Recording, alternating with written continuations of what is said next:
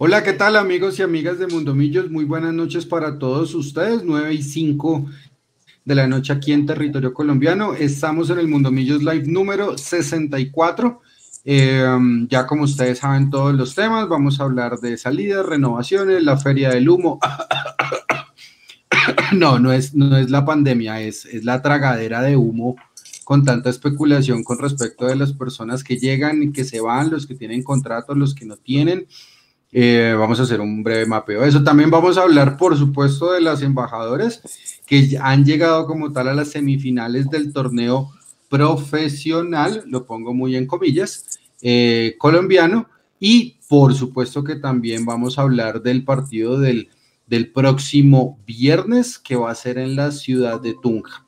Así que bueno, ya eh, llegó Edu, se empiezo por las damas, por las mujeres. María Paula, buenas noches, bienvenida a Mundo Millos Live número 64. Leo, muy buenas noches para ti, para todos acá en Mundo Millos, para los que ya nos están viendo, muy feliz y emocionada de esta semana tan recargada de millonarios, mañana embajadoras y viernes los Juegos del Hambre. Por supuesto.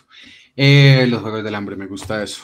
Eh, em, saludos a, a, Mechu. Mechu, buenas noches, ¿cómo me le va? Buenas noches, Leo, a Edu, a Mapi, a Nico ahí atrás, ya viene Juanse y a todas las personas que están conectadas y que nos van a escuchar en diferido. Bienvenidos todos. Comenzó la temporada que menos me gusta a mí. A mí esa del, humo no me gusta. A mí esta temporada, lo confieso, no me gusta nada. Porque todo el mundo empieza a preguntar, oiga, ¿y es verdad que llega Pepito? Oiga, ¿y es verdad que se va este? Oiga, ¿y es verdad que este qué? Oiga, ¿y que Guarín? Oiga, ¿y que Fernando Uribe? Oiga, entonces yo siempre les digo, cuando se ha confirmado lo ponemos nosotros. De humo, yo no sirvo para tirar humo, Leo. Buenas noches, ahí dentro Juanse, buenas noches para todos. Correcto. Y antes de ir con Edu, que estaba antes de Juanse, que acaba de llegar, primero voy a saludar a Juanse y ya van a saber por qué me voy a tener de último con Edu. Juanse, buenas noches, bienvenido a Mundo Millos Live número 64.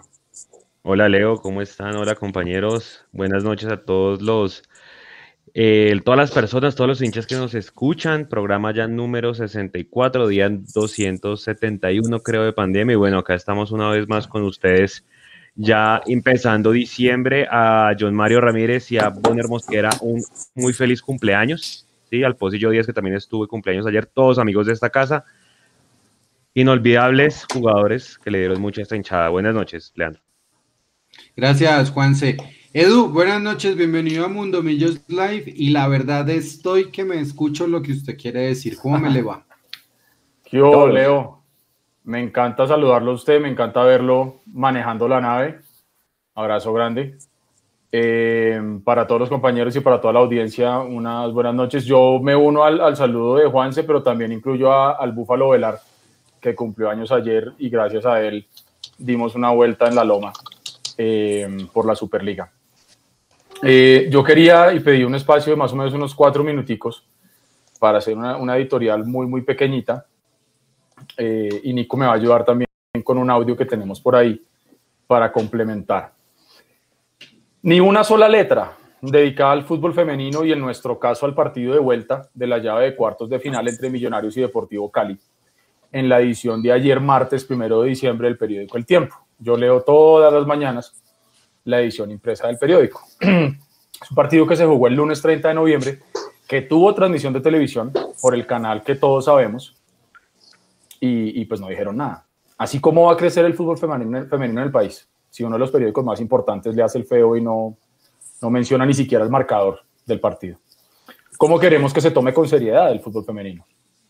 Mala salida ahí para mí del periódico y los encargados de la sección de deportes. No pude citar en mi trino al señor Gabriel Meluc porque me tiene bloqueado, vaya usted a saber por qué. Pero sí puse en copia a Orlando Asensio, que creo que él sí es un poquito más eh, querido, digámoslo de alguna manera. Hoy miércoles, y hay que, hay que aclararlo también, hoy miércoles sí sacaron una pequeña, pequeñísima reseña eh, mencionando el inicio de las, de las semifinales, algo es algo. Pero tampoco escribieron nada eh, acerca de la liguilla, esta que acá hemos denominado los Juegos del Hambre. Millonarios jugó, como ustedes ya todos saben, el pasado viernes 27 de noviembre, goleó 5-2 al Once Caldas y en la sección de deportes del tiempo del sábado 28 de noviembre ni una sola referencia a ese partido. Todos sabemos que este es un invento de la I mayor, que no ha caído bien en muchos de nosotros, pero el deber es informar. Y también recuerden, no todo el mundo tiene el canal que todos sabemos y no todo el mundo se informa por redes sociales. Y en ese punto es donde yo me quiero detener. Pues si bien estamos claros acá, que esto no es lo que debería estar disputando Millonarios, ya está, ya fue, esto es lo que es. El hecho de jugar esta liguilla no debe impedirnos a ninguno hablar de fútbol, de los rendimientos individuales, los colectivos, el juego, la construcción, los puntajes, la tabla de posiciones del grupo, el, análisis de los rivales, los resultados, etcétera, etcétera. Si no lo hiciéramos, eh, estaríamos cayendo en el mismo error que mencioné del periódico El Tiempo, el de no informar. Y ese es un lujo que un medio partidario de millonarios como lo es Mundo Millos jamás se dará. La información la van a encontrar acá, siempre, sea jugando Libertadores, Sudamericana, disputando finales de liga o incluso un amistoso eh, de principio de temporada, como el que tuvimos contra Alianza Lima, recuerdan ustedes el 22 de enero de este año. Y yo quiero mencionar precisamente Alianza Lima, pues no sé si toda la audiencia estará enterada, el pasado fin de semana descendió a la segunda división en Perú. Uno de los tres grandes del fútbol inca se fue a la B por segunda vez en su historia. Allá no hay promedio, ojo, allá hay descenso directo. ¿Por qué hago esta, esta acotación? Porque Alianza Lima fue campeón del campeonato clausura del 2019. La gran final del campeonato, porque ya digamos que el campeón de la apertura y el clausura no son campeones, campeones, sino que juegan la gran final, la perdió con Deportivo Binacional. Y ustedes estarán pensando, ¿qué tiene que ver esto con todo nuestro mundo millos y con todo lo que nos, nos reúne usualmente para hablar de millonarios? Acá está la razón. En Mundo Millos hemos venido diciendo y recalcando hasta la saciedad los objetivos específicos de Millonarios como equipo y el no cumplimiento de ellos, y no solo de este año, sino en varias temporadas anteriores. Yo quiero compartir con ustedes este pequeño fragmento de audio que ya me va a ayudar Nico poniéndolo, de la, de la sección de palabras mayores de Carlos Antonio Vélez en Antena 2, eh, de ayer, primero de diciembre. Vélez habló con Víctor Marulanda, el director deportivo de Alianza Lima, que está ya desde el 2018. Yo quiero que oigan muy bien estos 10 segundos de lo que dice Víctor Marulanda. Nico, porfa, ayúdeme con eso, porfa.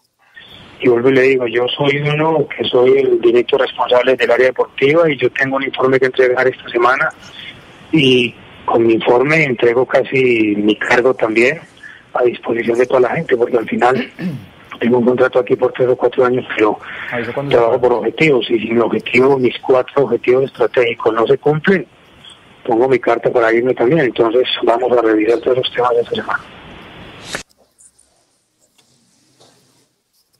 Objetivos no cumplidos, renuncia lógica. Y aquí en Millonarios, ¿para cuándo los responsables de tomar las decisiones y trazar la ruta estratégica y deportiva darán un paso al costado? Con dos o tres nombres, eh, contrataciones de nombre, si es que se puede decir así, harán que la masa olvide muchas cosas. Nuestro deber es tratar de, tratar de mantener viva la memoria, tanto la gloriosa del Millonarios que todos recordamos, como la dolorosa del pasado inmediato. Prohibido olvidar. Buenas noches para todos. Gracias, Edu. Sí, eso es cierto. Objetivos no cumplidos, renuncia lógica. Y pues, de pronto, como para acotarle, eh, acá lastimosamente, pues por el tema de la pandemia, cualquier medio que quiera preguntar, hacer una pregunta, es más, yo no sé si ustedes vieron hoy la gira de medios que hizo Ramón Yesurún. Una vergüenza, una vergüenza. Eh, por todas las cadenas eh, televisivas, me imagino que radiales, porque pues no estuve como muy atento de la radio. Pero Alejandro Pino, también amigo de esta casa, fue muy claro y dijo que eran entrevistas tirando centros entrevistas únicamente como a medida, a hechura del traje de la Federación Colombiana, que es no admitir ningún tipo de, de interpelación. Y eso es lo que les pasa no solamente a Millonarios, eso le pasa a todos los clubes. Total. En Manizales, en Manizales vetan periodistas, sino que lo diga eh, Osvaldo Hernández de la Patria de Manizales. En Bucaramanga. En Bucaramanga también vetan. En, el, en, en Tolima, creo que también en, en, Cúcuta, por supuesto que vetan. En Cali, en cambio, en Cali también. En cambio, Millonarios no veta, simplemente no recibe preguntas. Y la verdad, yo por la... sí, no, Uy, perdón, tenía el micrófono abierto. Sí, no, es que, es que yo también cuando dije temporada de humo, yo también me ahogué, qué pena, Edu, sí, disculpe. Entonces, y eso, y eso pasa con todos los equipos, ¿sí? Lastimosamente en Millonarios hay un modus operandi que todos lo saben, y es eh, que primero nadie asume responsabilidades y segundo a nadie le gusta contestar preguntas incómodas. Y pues lo que pasa es que nosotros no hacemos relaciones públicas, que yo sepa, yo hago periodismo y acá todos hacemos periodismo. Entonces, pues el llamado como tal para millonarios es, bueno, ya no hablen con nosotros, nosotros somos iguales, o da igual entonces, pero por lo menos sí reciban un poquito de preguntas incómodas, porque estar como focas aplaudiendo, eso es como Atlético Nacional, que tiene dos canales de televisión y ahora Millonarios se suma a la moda teniendo una emisora de radio. Bueno, entonces, eh, ¿por dónde quieren empezar con el tema? No sé, ¿tienen algún comentario con respecto a lo de Edu? Qué pena. ¿Algún comentario sobre lo de Edu, Mapis? Sí, por supuesto que unirme, digamos, a esa voz donde pide que se hable más de la liga femenina y no solo eso, o sea, sé que no tiene que ver con fútbol, pero ayer salieron campeonas de la liga de baloncesto, las Leonas de Medellín, ni siquiera un trino, no hay un solo trino de ningún medio deportivo aparte del canal que lo transmitió que fue Señal Deportes. Entonces, así realmente querer potenciar algo es muy difícil si los medios realmente que se supone que son de todo el deporte o los canales de todo el deporte solamente eh, transmiten lo que les conviene y no todo. Entonces, unirme, digamos, a esa voz pidiendo que hagan su trabajo y que hablen de los deportes, porque si fuese solamente periodismo slash fútbol, pues entonces no digan que son un canal de deportes ni un medio de deportes. Mechu. Hay que, hay que unirle a lo que acaban de decir Edu y Mapi dos cosas. La primera, que es inconcebible que pongan un partido de semifinal a las 3 de la tarde de un lunes. Así no vamos a crecer, así no hay forma de que esto crezca. Y el de, el de ida hay que dar las gracias que va a las 6. Gracias por ponerlo a las 6. Pero el de vuelta, que es el definitivo, lo pusieron un lunes a las 3 de la tarde. Y, y eso que el martes es festivo, que es noche de velitas, pero no tiene sentido. No tiene sentido. Así no hay forma. O sea, lo que dice Eduardo de, lo del tiempo se complementa con, esas programaciones. Es imposible, es imposible que el fútbol femenino pueda crecer así. Y, con respecto a lo otro, Edu, es que la duda que yo, tengo que siempre he manifestado es que aquí no sabemos cuáles son los objetivos. Claro. Nadie nos ha dicho cuáles son. Exactamente. Mire, es que Víctor Marulanda lo dice al final del audio. Él dice: Yo trabajo por objetivos y mis objetivos no se dieron. Yo tengo que poner mi, mi renuncia. Así, clarito. Ya hay que ver si él va a hablar con los dueños de Alianza Lima, si van a decir que se vaya o no que sea, pero por simple gallardía, de esencia o lo que usted quiera, él ya está diciendo que él como director deportivo ante este fracaso de Alianza Lima de descender, él lo dice clarito, yo trabajo por objetivos y como mis objetivos no se cumplieron, yo me tengo que ir. Y eso Hay otro tema de Leo, Sí, ese, ese, eso le iba a decir yo. Perdóneme que le, le atravesé el bus Edu. Mm, Alianza Lima puso dos trinos fuertísimos el día del descenso, un una carta. que tocamos fondo y el otro una carta a los hinchas. Y yo puse, cité el, el tweet y puse brutal, esto me parece muy chévere. Y entonces me vino la gente encima, ¿cuál brutal? Se descendieron. Ah". Pero no entendieron el mensaje. El mensaje es, ¿cuántos equipos deberían pedirle perdón a su hinchada cada vez que cometen un fracaso? ¿Sí? No esperar a descender. ¿Cuántos equipos de verdad, oiga, señores hinchas, ustedes son nuestra razón de ser? Perdón, perdón. Así como nosotros cuando tenemos un problema técnico, sale y dice, qué pena con ustedes, tuvimos un inconveniente técnico, ya estamos en vivo, qué sé yo. Pero ¿cuántos, cuántos clubes deberían salirle a su hinchada, que es su razón de ser, tanto económica como eh, futbolísticamente hablando, a decirles, oigan, por ejemplo, estamos jugando una liguilla de eliminados de consolación, perdón, perdón no, no, no, no, llegar a ese punto de un descenso, pero pedirle perdón a la gente es algo normal. En Europa, eh, Leo, Leo, ustedes saben más de, del tema que yo. Hay, hay, equipos que cuando reciben una goleada le dicen a la gente, oigan, perdónennos, les vamos a devolver la plata porque esto es una vergüenza. Sí, eso Ese tipo de cosas es válido. En Inglaterra me pareció una vez un, ¿no? Sí, que, oigan, nos metieron 9-0 Señores, pasen por la taquilla y reclamen su, devolución de su dinero porque es un papelón y les pedimos perdón. Normalicemos eso. El Cali que debió haber hecho ayer, por ejemplo, con esa llenada que le metieron. Uy, el Cali también tenía que decir, señores. De hecho, por ahí se salió un comunicado, ¿no? El Cali. Hoy, diciendo que, los que que se vacaciones y, y, los que Pero se es que- van. y- Eduardo, el Leandro, perdón, si hoy Yesurum en su rueda de medios que se, se recontralibreteada porque es que se nota, el señor dice que, que las dos derrotas y sobre todo la goleada fueron dos partidos desafortunados, así como nuestro presidente, y que no pasa nada y que olvidemos eso. Entonces, pues imagínense, si eso dicen los que manejan el equipo que une a todo el mundo y bueno, toda la carreta que saben, pues de para abajo, ¿qué se puede esperar de los equipos colombianos? Yo creo que, que, que ninguno saca la cara en ese tipo de cosas, es decir, cuando los de la montaña en Medellín quedaron eliminados. El Medellín, por ejemplo, con esa campaña tan mala, nada. Nacional, nada. Simplemente presenté a un técnico nuevo y sacó un comunicado diciendo los, los jugadores que se van. Igual el Deportivo Cali, ¿m? Santa Fe el Claro año pasado. El Cali, el Cali al menos sí dice no se cumplieron los objetivos. Usted lee el comunicado Mm. del Cali y dice, después de no haber cumplido los objetivos pactados, el grupo sale a vacaciones y se reencontrará el 11 de diciembre y no sé qué. Pero normalicemos, está bien. Uno, pe- pedir disculpas no es malo, no es malo, eso en todos los ámbitos de la vida. Y un club se debe a su gente.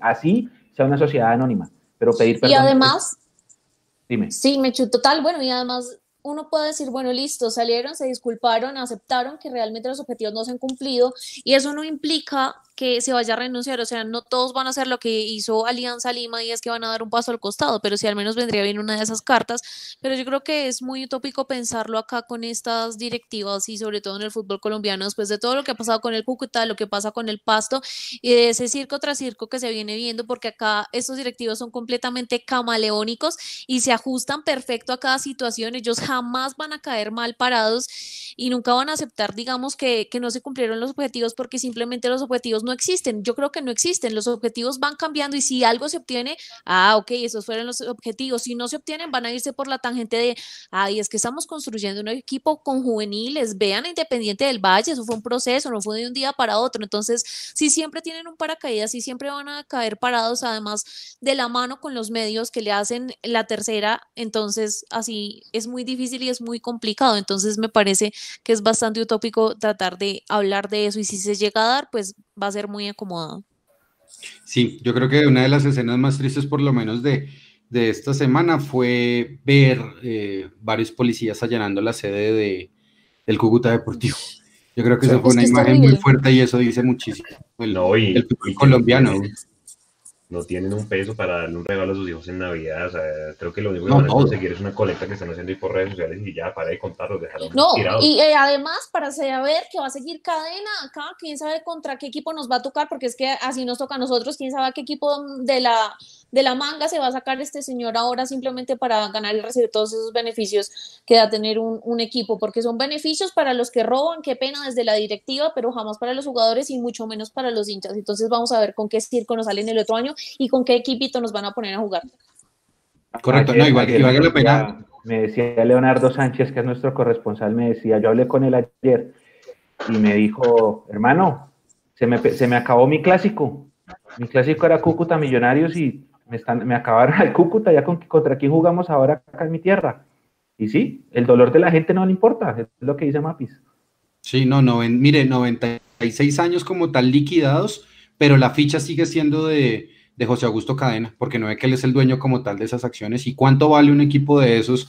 ¿Está en la B o está en la A? Bueno, eh, No, y otra cosa, Leo, ¿sabe señor qué? Edu, Y dígame. ahí el tema no es solamente lo de cadena, es que eso es un tema que viene desde arriba, porque usted cómo le puede pedir autoridad moral a una federación colombiana de fútbol que le comprobaron que se comportaron mal, que los señores tenían montado un cartel de reventa de boletería, que los encontraron culpables y por lo tanto les pusieron una multa, pagaron la multa y ahí están campantes y aquí no está pasando nada. Ese es el gran problema que tiene este país, no solamente en el fútbol, en muchos ámbitos. El bandido, eh, no sé, un congresista de la embarra, renuncia a su fuero parlamentario y entonces ya todo bien. Entonces saben que tienen ahí como su, su escudito, ¿no? Eh, los de aquí arriba dijeron, ni siquiera, ni siquiera dijeron, uy, sí, que embarra, nada. Pagaron la multa, montón de dinero y siguieron ahí puestos como si no estuviera, o sea, como si realmente no hubiera pasado nada. Y por eso es que yo digo, al final de mi editorial, prohibido olvidar. Y esto no es solamente en el caso de Millonarios. Esto es un llamado para todos los hinchas del fútbol. Yo sé que de pronto los cuatro o cinco gatos que somos en esta red social, porque el mundo no es el mundo real que vivimos nosotros acá, no vamos a hacer una revolución pequeña, pero, pero prohibido olvidar, porque nos están manejando el fútbol y nos están acabando el fútbol unos personajes que no tienen autoridad moral para manejar ni una tienda de barrio, viejo. Entonces, se, en la hinchada del Cúcuta y en toda su gente y en toda su historia, y le permiten a Cadena seguir con una ficha para que, como dice María Paula, mañana salga con Quebradito Fútbol Club SAS y ahora eh, se invente un nuevo, una nueva vaina y le ponga de pronto uniforme hasta parecido y, ya está ahí, aquí no pasó nada. Y los que hicieron esta campaña de reventa de boletería y este cartel tremendo no le pasó nada. Y por eso es que a nosotros en este país nos vienen pasando por encima y no pasa nada. Por eso aquí cuando el 21 de noviembre del año pasado la gente salió a las calles, el aguante duró poquito y al final, ¿qué pasó? No pasó nada. Entonces, acá el problema es ese, acá el problema es que tenemos lo que hemos venido diciendo acá entre chiste y medio en serio, que tenemos una memoria muy corta. Entonces, por eso yo también decía, mañana nos dicen, supongamos, que alguno de los nombres que están sonando por ahí, mañana dice la cuenta oficial de Millonarios contratado. Yo le apuesto que a los dos minutos a la gente se le va a olvidar el fracaso del 2020, se le va a olvidar que Montoya nos regaló un penal en Cali y salimos de la Sudamericana. Cortinas de humo. La, la, liguilla de eliminados y no pasa nada. Se les va a olvidar el papelón de los directivos trayendo dos arqueros de los cuales uno se devolvió porque no quiso estar más. Eh, se les va a olvidar el papelón de seguir perdiendo plata, se les olvida el papelón de Mafaldo, porque, porque nosotros somos muy inmediatistas y, y en serio sufrimos de amnesia. A nosotros se nos olvidan las cosas demasiado rápido. Y yo creo que ellos ya se dieron cuenta que nosotros somos así y por eso para ellos es tan fácil manejar este equipo porque somos una hinchada que vive dormida. Exactamente, tal cual. Dori, tal cual. sí, no, acuérdese, que, el, temor más grande de los gobernantes es que el pueblo se despierte. Y por eso es que al pueblo lo quieren mantener ignorante y por eso al pueblo no le dan educación. Porque el día que el pueblo se levante, ponen a temblar los de arriba. Pero aquí eso no va a pasar, ni en el fútbol, ni en la realidad del país, ni en nada. O mire, por ejemplo, la propuesta de un grupo de economistas para generar más empleo y es simplemente pagar menos del salario mínimo y que no hayan aportes. Por ejemplo. Dele. Acuerdo, yo me acuerdo mucho de lo que usted decía, es que, es que la hincha de Millos, yo no sé, cuando gana celebra mucho, pero es porque parecemos los del concierto que le tiran la bola para entretenerlos, mientras tanto parecemos los perritos de la calle que con cualquier migaja se fidelizan con cualquier persona que va por ahí y pasa lo mismo. Nos fuimos eliminados en octubre, el día de brujas con el papelón de Pinto, ¿se acuerda? Él dijo que si no clasificábamos yo salía y daba la cara y que me voy. Él se fue el 30, 31 de octubre y llegó Gamero en diciembre y como si nada, de una corrió la gente a abonarse, que está bien, es una tradición. Pero si la gente fuera más crítica eh, con todo el proceso que viene desde el 2014 con el señor Camacho, con el tema de Amber, yo creo que las cosas serían completamente distintas. Y está bien, y acá le hemos dicho, al hincha solo le importa que su equipo gane, ¿sí? Y nosotros no somos quien para decirle que haga con su plato, ¿no? Si la quiere gente se quiere abonar y quiere apoyar el proceso gamero como nosotros, porque todos nosotros acá nos abonamos todos los años porque es una tradición y hace parte pues de la, de la canasta familiar y demás, eh, somos muy inmediatistas y esa es la realidad del hincha millonario, ¿sí? Eh, no sé cómo funcionan otras plazas, pero, pero yo creo que hay que ser mucho más críticos en este tema, ¿sí? Hay gente que dirá, estos manes que mamera mostrando números, mostrando cifras, mostrando pérdidas, y es que a mí lo único que me importa, como están diciendo aquí en el chat en este momento, venga, quién llega y quién sale, qué pasó con Guarín, ¿sí? Porque eso es lo que quiere ver la gente, ¿sí? Quiere ver refuerzos, quiere ver cada semestre lo mismo y lo mismo y lo mismo. Pero la invitación de parte de nosotros para ustedes como Mundo Millos es sean un poquito más críticos y vayan más un poco mm, más allá del resultado, más allá de la inmediatez. Yo sé que todos queremos ganar, pero hay diferentes formas de ganar, ¿sí? En el fútbol colombiano puede quedar campeón cualquiera y ustedes lo han visto sí, lo que pasa, Lo que pasa, Juanse, es que nosotros, por lo menos nuestras generaciones, eh, ¿quién es el mayor acá de nosotros? ¿Él? Creo que es él. La más chiquita es Mapi. Ah, no, el más chiquita es Nico, que está allá atrás. Yo. Creo que, Mapi es mayor que Nico. Yo tengo 38, no sé. Creo que sí. 38, yo, yo 37. El punto es que Nico tiene 22, ¿cierto, Nico? Sí. Sí, señor. 22. Entonces, hay, acá, acá más o menos entre Nico y Edu hay dos generaciones de hinchas de millonarios que crecimos todos viendo al equipo perder. Lo vimos de 12, lo vimos de 9, lo vimos de 13, lo vimos de 14, lo vimos de 15. Crecimos más acostumbrados a no entrar a los 8 que a entrar. Y por eso esa hinchada que se acostumbró a perder, pues cuando le tocó celebrar, tampoco supo celebrar porque pues no estaba acostumbrada a ganar. Y hemos, es, tanta la costumbre de ser, de eso, de perder, de, de, ser animadores y no, y no candidatos, que por eso pasa lo que dice Juanse, que ganamos un partido o ganamos un título, se celebra de una forma desbordada con relación a, digamos, otra hinchada acostumbrada más a ganar. Estoy comparándome con, con no sé, River, Boca, Real Madrid, hinchadas de, de clubes de afuera, ¿no? Acá, de acá no. Pero creo que va por ahí la cosa, que somos generaciones que crecimos viendo al equipo mal, mal. Por eso nuestra generación, es, nuestra, costumbre, nuestra generación es esa del lema de aunque ganes o pierdas. Se porque era aunque, porque era, sí, el, aunque ganes o pierdas es real porque es aunque ganes poco y generalmente pierdas, pero siempre vamos a estar. Y por eso, por eso pasa lo que pasa. y no se trata. Dale, dale, me no, y no se trata porque acá en el chat nos están diciendo que si les estamos diciendo bobos a ellos y nosotros somos los intelectuales. Nosotros también nos abonamos. Sí, no, exactamente. Y nos está diciendo que no se puede celebrar porque pues si usted no va a celebrar como hincha, entonces vaya y se muere porque entonces para qué es hincha. Pero es realmente decir y pensar que está bien, usted celebra, tiene su tiempo para celebrar, para ser inmensamente feliz, pero que no se te olvide, ojo, no se te olvide realmente que el club como club tendría que estar en otro momento de la historia, tendría que estar en otro nivel eh, internacional, tendría que estar mucho mejor acomodado, no tendríamos por qué estar segundos en número de ligas después de ese equipo. Entonces es, como dice Eduardo, no tener memoriador y celebrar, obviamente, pues porque para eso uno es hincha, pero acordarse y exigir, exigir muchísimo más porque pues de eso se trata y si nosotros los hinchas no lo hacemos, esa dirigencia indolente no lo va a hacer. Víctor Manuel dice una cosa aquí en el chat que es, yo me identifico con lo que él dice y lo decíamos en algún momento. Él dice, no es que se olvide, en mi caso, dice él, ya es más resignación. Qué tristeza. A mí me pasa muchas veces eso. Creo que lo hablamos, no sé si era el live pasado o en un par de programas anteriores, decíamos eso, que yo, yo por lo menos también ya estoy cansado de, de siempre lo mismo. Entonces, yo no, yo no estoy diciendo acá que, que, que, acá seamos intelectuales ni tengamos la solución, pero por ejemplo, yo veo mucha gente en Twitter reiterando que ese no es el mundo real.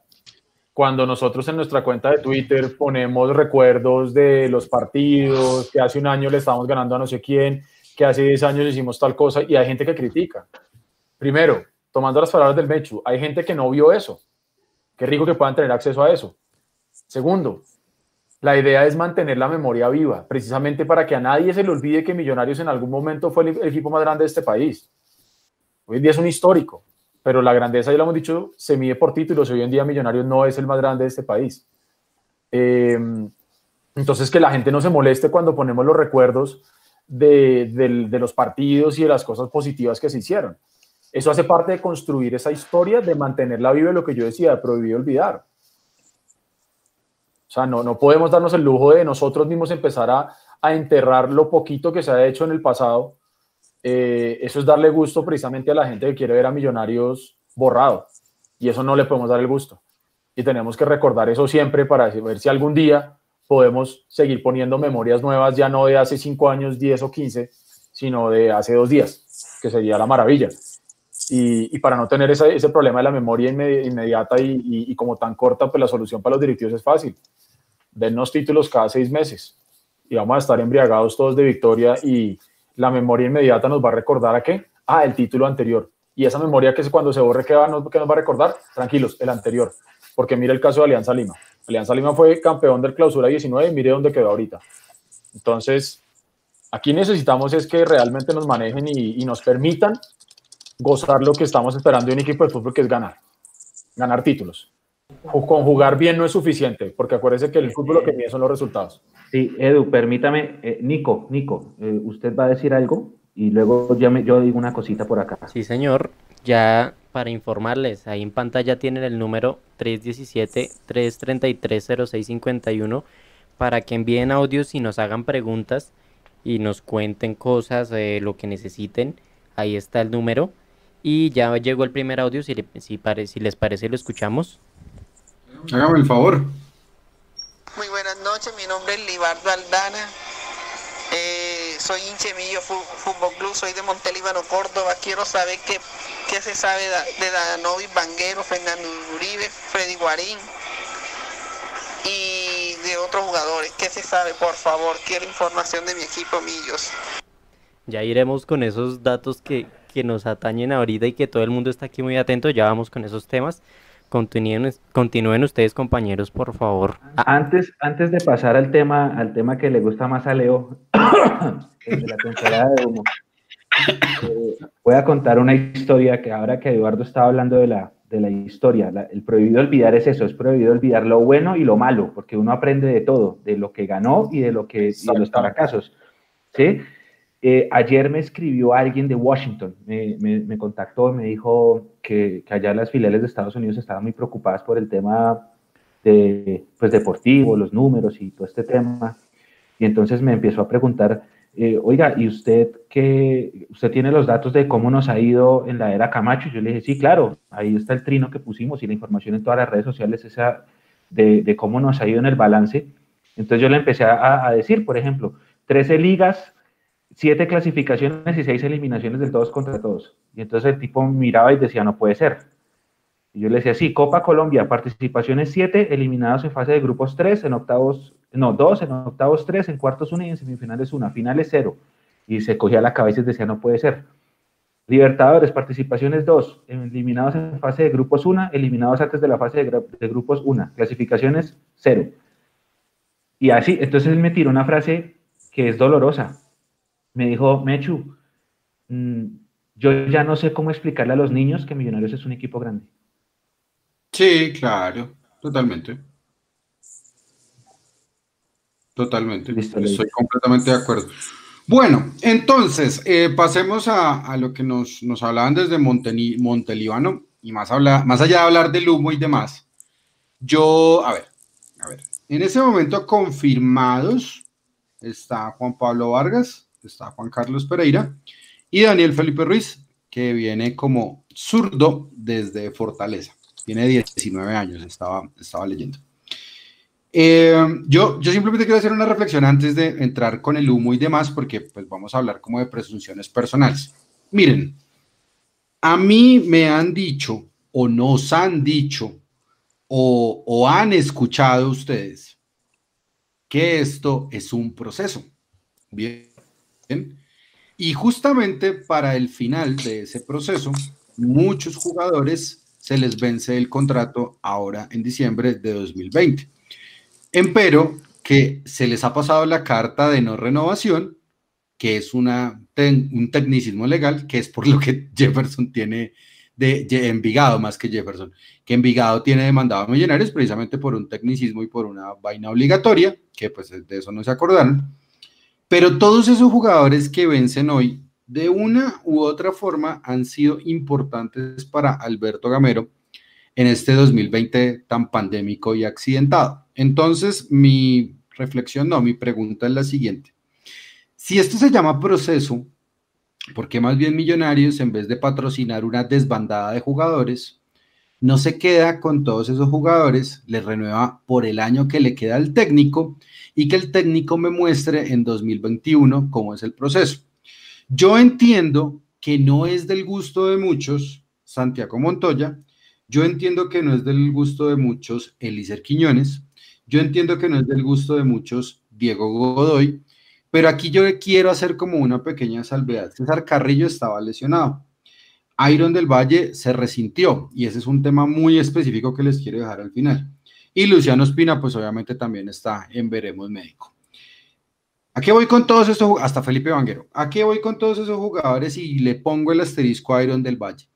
Es ilógico pensar un proceso cuando usted tiene a un goleador casi histórico de Millonarios como Iron del Valle, que tiene más de 50 goles en Millonarios, y usted en el proceso, azul y blanco, Alberto Gamero, Pitirri Salazar, como se llame, sea capaz, pásale la carta, no pasa nada, pero sea capaz de despreciar 50 goles o más únicamente porque se le vence el contrato y quieres empezar otro nuevo proceso.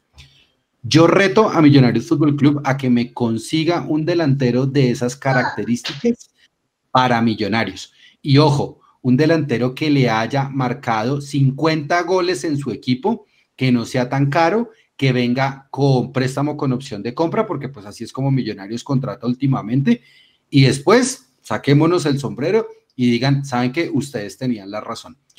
Termino con esto. Un verdadero proceso significa eso, empezar, planear, construir, edificar y luego tener unos réditos. Nos, nos comimos, no, se comieron el cuento muchos de que este equipo es el que mejor juega en la liga. Perfecto, arrancaron muy tarde. Digamos que es eso, es el mejor equipo que mejor juega. No está en las finales, estoy completamente de acuerdo. ¿Qué proceso van a mostrar en 2021? ¿Qué es lo que va a arrancar Millonarios en 2021? Entonces, con base en esto, lo único que nosotros les podemos confirmar es que Juan Pablo Vargas, Juan Carlos Pereira y Daniel Felipe Ruiz de 19 años, quien viene de Fortaleza, son los tres jugadores que hasta el momento tienen su contrato vigente para el año 2021. Ya vamos a hablar del humo y demás. Si quieren hacer un proceso, por favor, respétenlo. Bueno, ¿con quién voy primero, por favor? 50 goles, eh, Leo, campeón dos veces, dos botines de oro, e inclusive hay muchas personas que critican el hecho de que muchas personas lo vean como ídolo. Mm, hay que ir muy lejos, muy lejos, muy lejos. Hay que ir 25 años atrás en el tiempo para encontrar el último jugador que pasó de 50 goles en Millonarios. Se llamaba Arnold Iguarán. Hay que ir muy lejos, muy lejos para encontrar. Claro. Entonces, Iron, sí tiene un lugar acá en mi corazón. Ah, yo sí Iron lo voy a tener siempre en mi corazón, siempre. ¿Sabe, ¿Sabe qué es lo que yo creo que pasa con Iron, Mechu?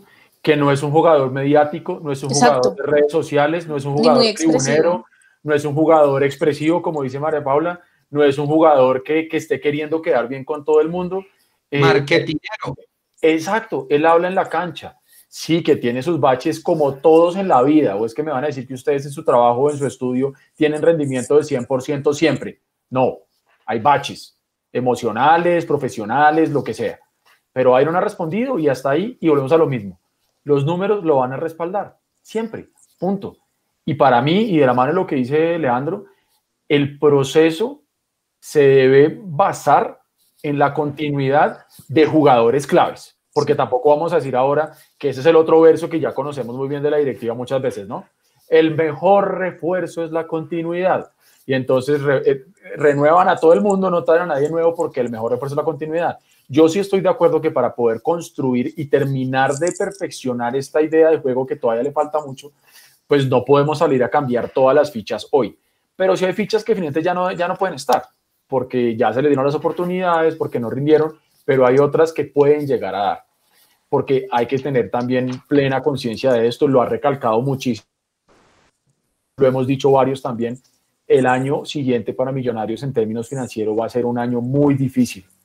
Entonces, el hecho que hayan podido, por ejemplo, ahorita hacer el eh, uso de la opción de compra de, de, lo de Pereira, por ejemplo, que habría que revisar junto con Álvaro Prieto y toda la gente amiga de Socios Hinchas y que revisemos si efectivamente es el valor que están diciendo por ahí eh, y lo mismo con el tema de Juan Pablo Vargas, entender un poco eso, pero si, si la plata salió, seguramente habrá salido, ya sabemos de dónde, ya sabemos eh, qué, pero está bien.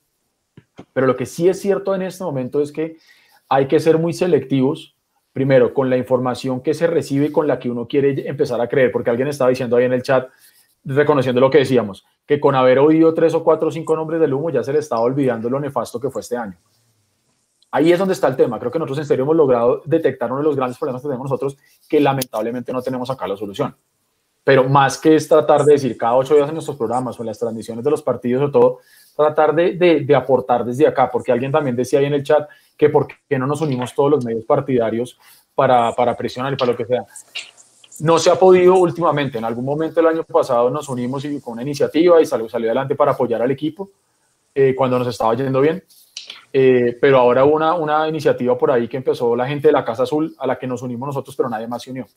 Entonces, ahí está como complicada la cosa.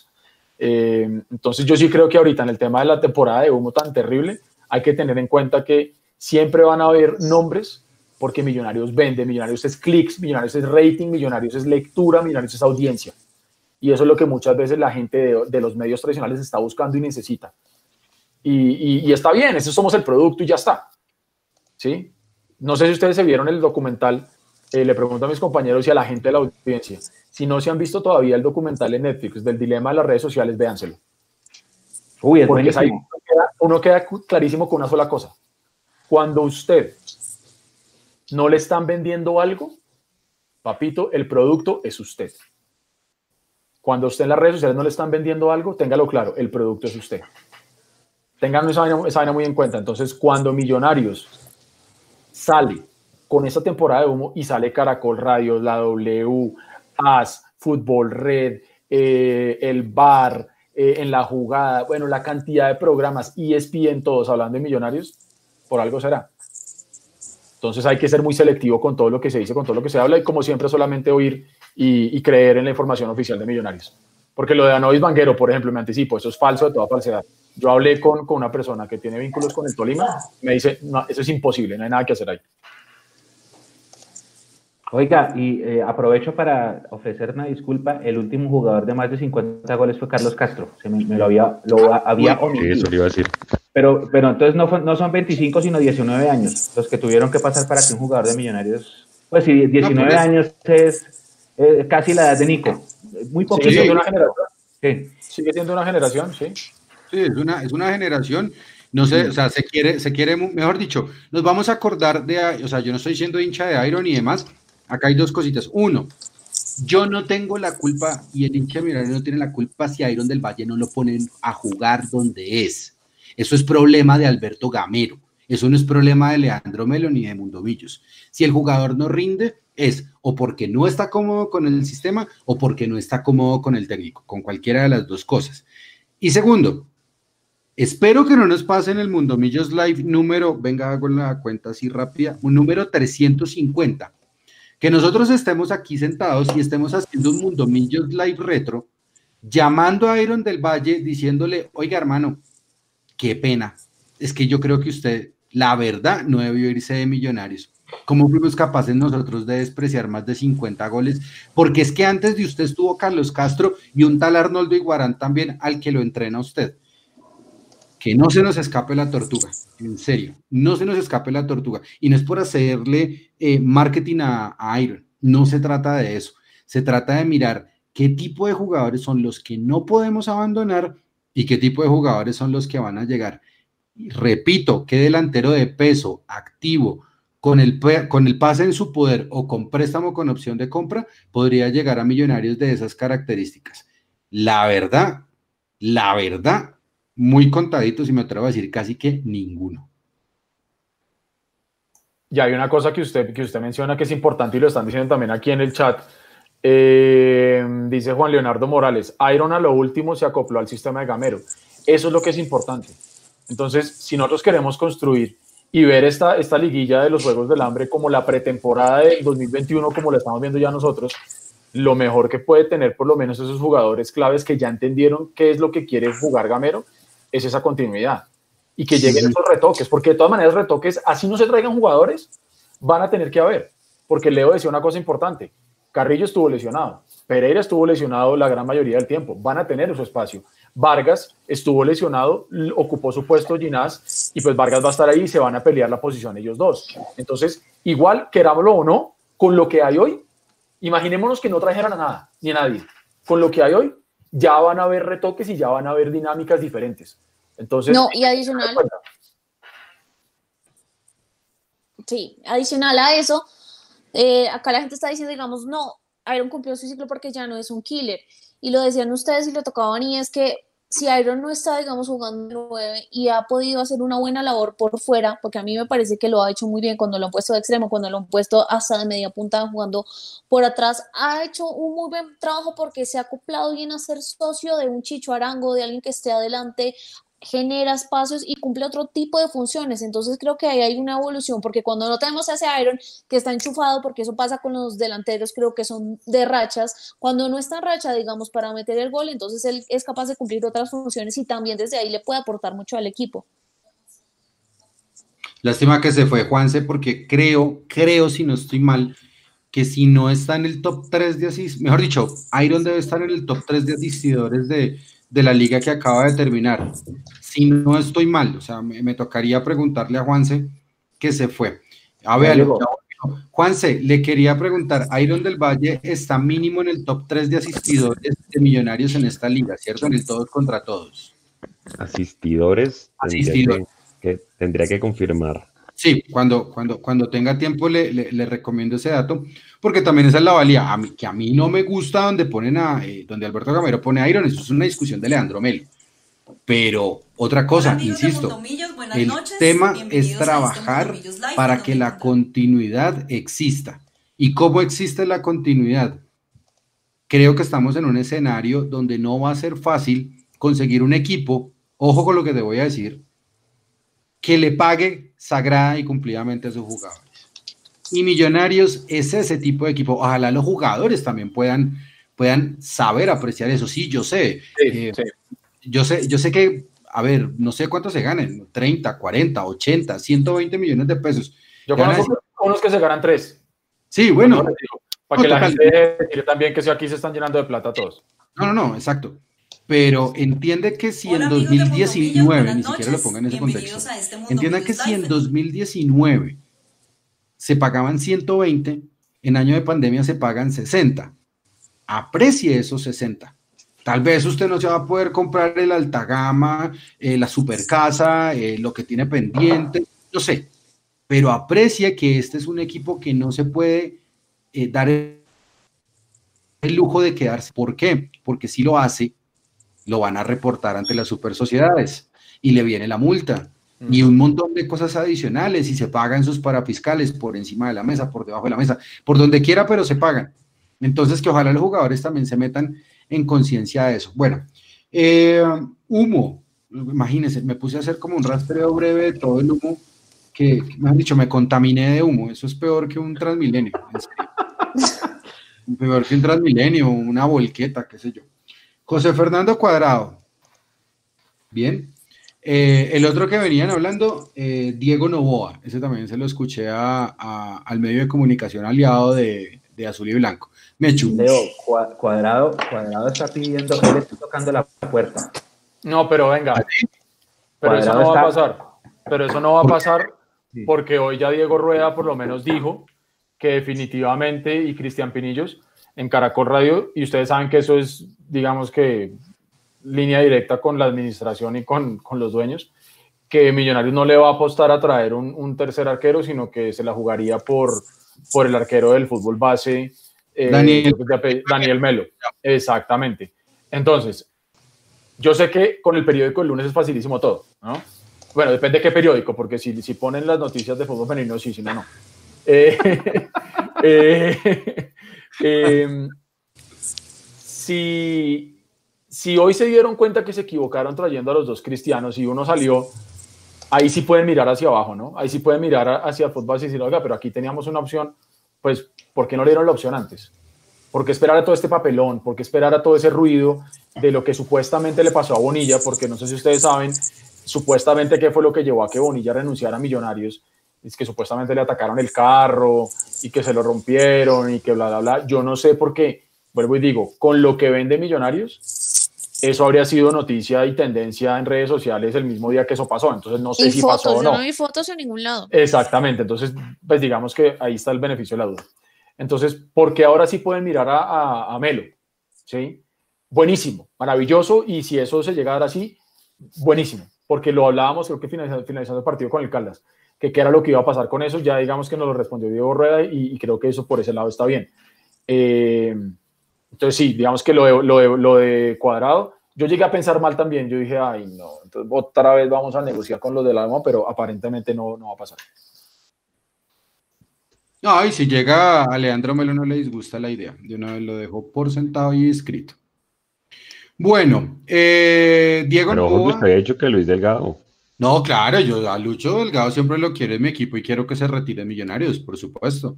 Pero tampoco le veo ningún problema si llega, si llega José.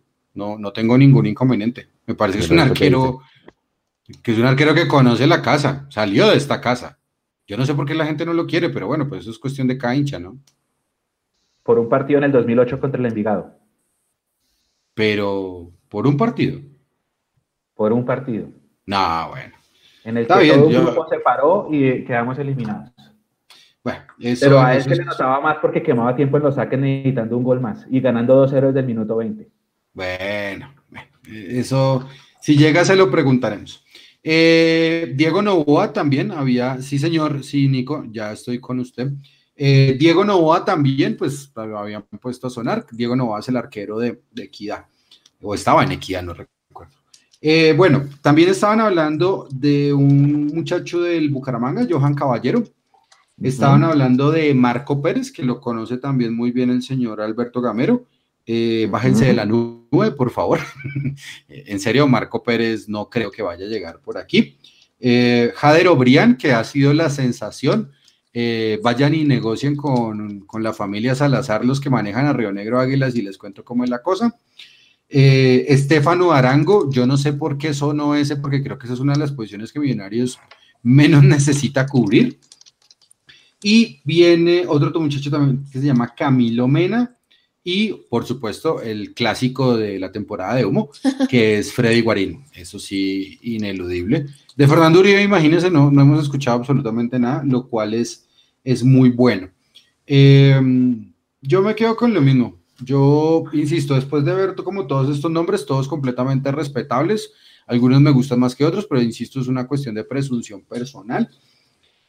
Eh, el mejor refuerzo para Millonarios podría ser la continuidad. Creo que no estamos en este momento para inventar nuevas nóminas y mucho menos empezar a pensar en esta es la continuación del proceso porque me parece que este proceso quedó incompleto por los meses de pandemia. De marzo a septiembre, octubre, tuvimos un campeonato incompleto que se jugó a las carreras y que se sigue jugando con toda la Comisión de Argentinos desprolijidad del asunto.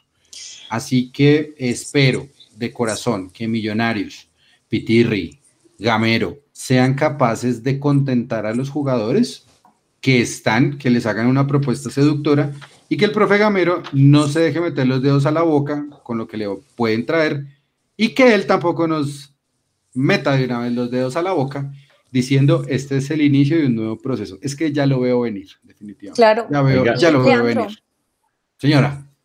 Sí, es que para continuar con lo que usted dice exactamente, teniendo en cuenta factores clave como que a ese, en ese, en ese remate, digamos, de temporada de lo que fue la liga, de lo que ha venido siendo la liguilla, incluso Copa y Sudamericana, ya se tiene, digamos, ese punto de que Gamero por fin encontró al equipo, de que ya no se está, digamos, divagando en que a quién se pone acá, acá, pues más allá, digamos, de esas altas y de esas bajas que se han tenido por lesiones y por otro tipo de temas, pero ya hay un equipo base que ha venido jugando bien, que se está conociendo y sobre todo porque vamos a ir de acá hasta el 30 de diciembre por lo menos jugando, que vamos a tener un descanso corto porque recordemos que el otro año hay Copa América, entonces los torneos van a empezar. Eh, antes.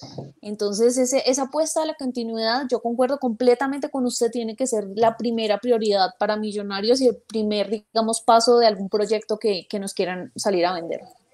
Oiga, en, ese, en esa lista que usted nombró, ninguno es lateral izquierdo y hay gente que despidiendo a Vanguero. que muchas gracias, Vanguero. Yo no creo que eso sea tan así, la verdad. Sí, de acuerdo, Juan. con lo difícil.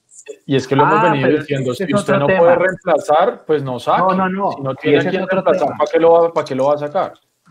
Compañeros, eh, ahí bueno, gracias eh, Juanse por, por acordarme. Hay que aclarar una cosa, se pasaron cartas el 30 de noviembre porque toca, pero a, algunos de los que les habrán pasado esa carta les, les renovarán después, si sea por un año más. O sea, el hecho de que les pasen la carta no quiere decir que ya fijo no siguen. La carta es una, una cosa protocolaria para que el contrato no se extienda automáticamente. Y por eso se pasaron contrato a todos menos los que nombró Leo. A todos los que terminan su contrato que fijo, fijo, pues entrará a negociar. De acuerdo, de acuerdo. Mire, mire, mire, póngale cuidado a este, pues este sí también lo saqué de Twitter. Millonarios de 2011 a 2020 ha tenido únicamente cinco laterales izquierdos. Únicamente, es decir, vaya usted y cubre una posición como si eso fuera a reemplazar con un delantero. Tuvo a Harold Martínez, a Leticiano Mosquera, a Alex Díaz y a Eber Machado, y ahora últimamente a Felipe Vanguero y el que le quiera poner por ahí por el, por el lado. Pero eso, eso también que indica que es impos, casi imposible tener un lateral izquierdo de solvencia y que sea bueno en cualquier equipo del fútbol colombiano. Y si usted lo descubre, es bueno, va y vuelve, hace defensa, hace ataque, pues no solamente se va a tapar de plata, sino que también va a mostrar que va a tener una, una mayor solidez. Y justamente Millonarios es donde más adolece, en los laterales, que, es, ese es uno de los grandes problemas de Millonarios. Eso tiene que surgir también de la cantera, yo creo, porque si Millonarios encuentra una joya, digamos un lateral izquierdo que prometa que sea muy bueno, pues no va a ser el único que le va a tener los ojos encima porque es demasiado difícil de conseguir. Va a tener que ir a matarse con propuestas económicas contra clubes que sabemos que tienen un poderío allá muy grande y no lo van a terminar quitando. Entonces a Vanguero retenerlo y apostarle a sacar algún, algún lateral izquierdo de la cantera. Y como si todos están yendo. la mayoría de los se está yendo.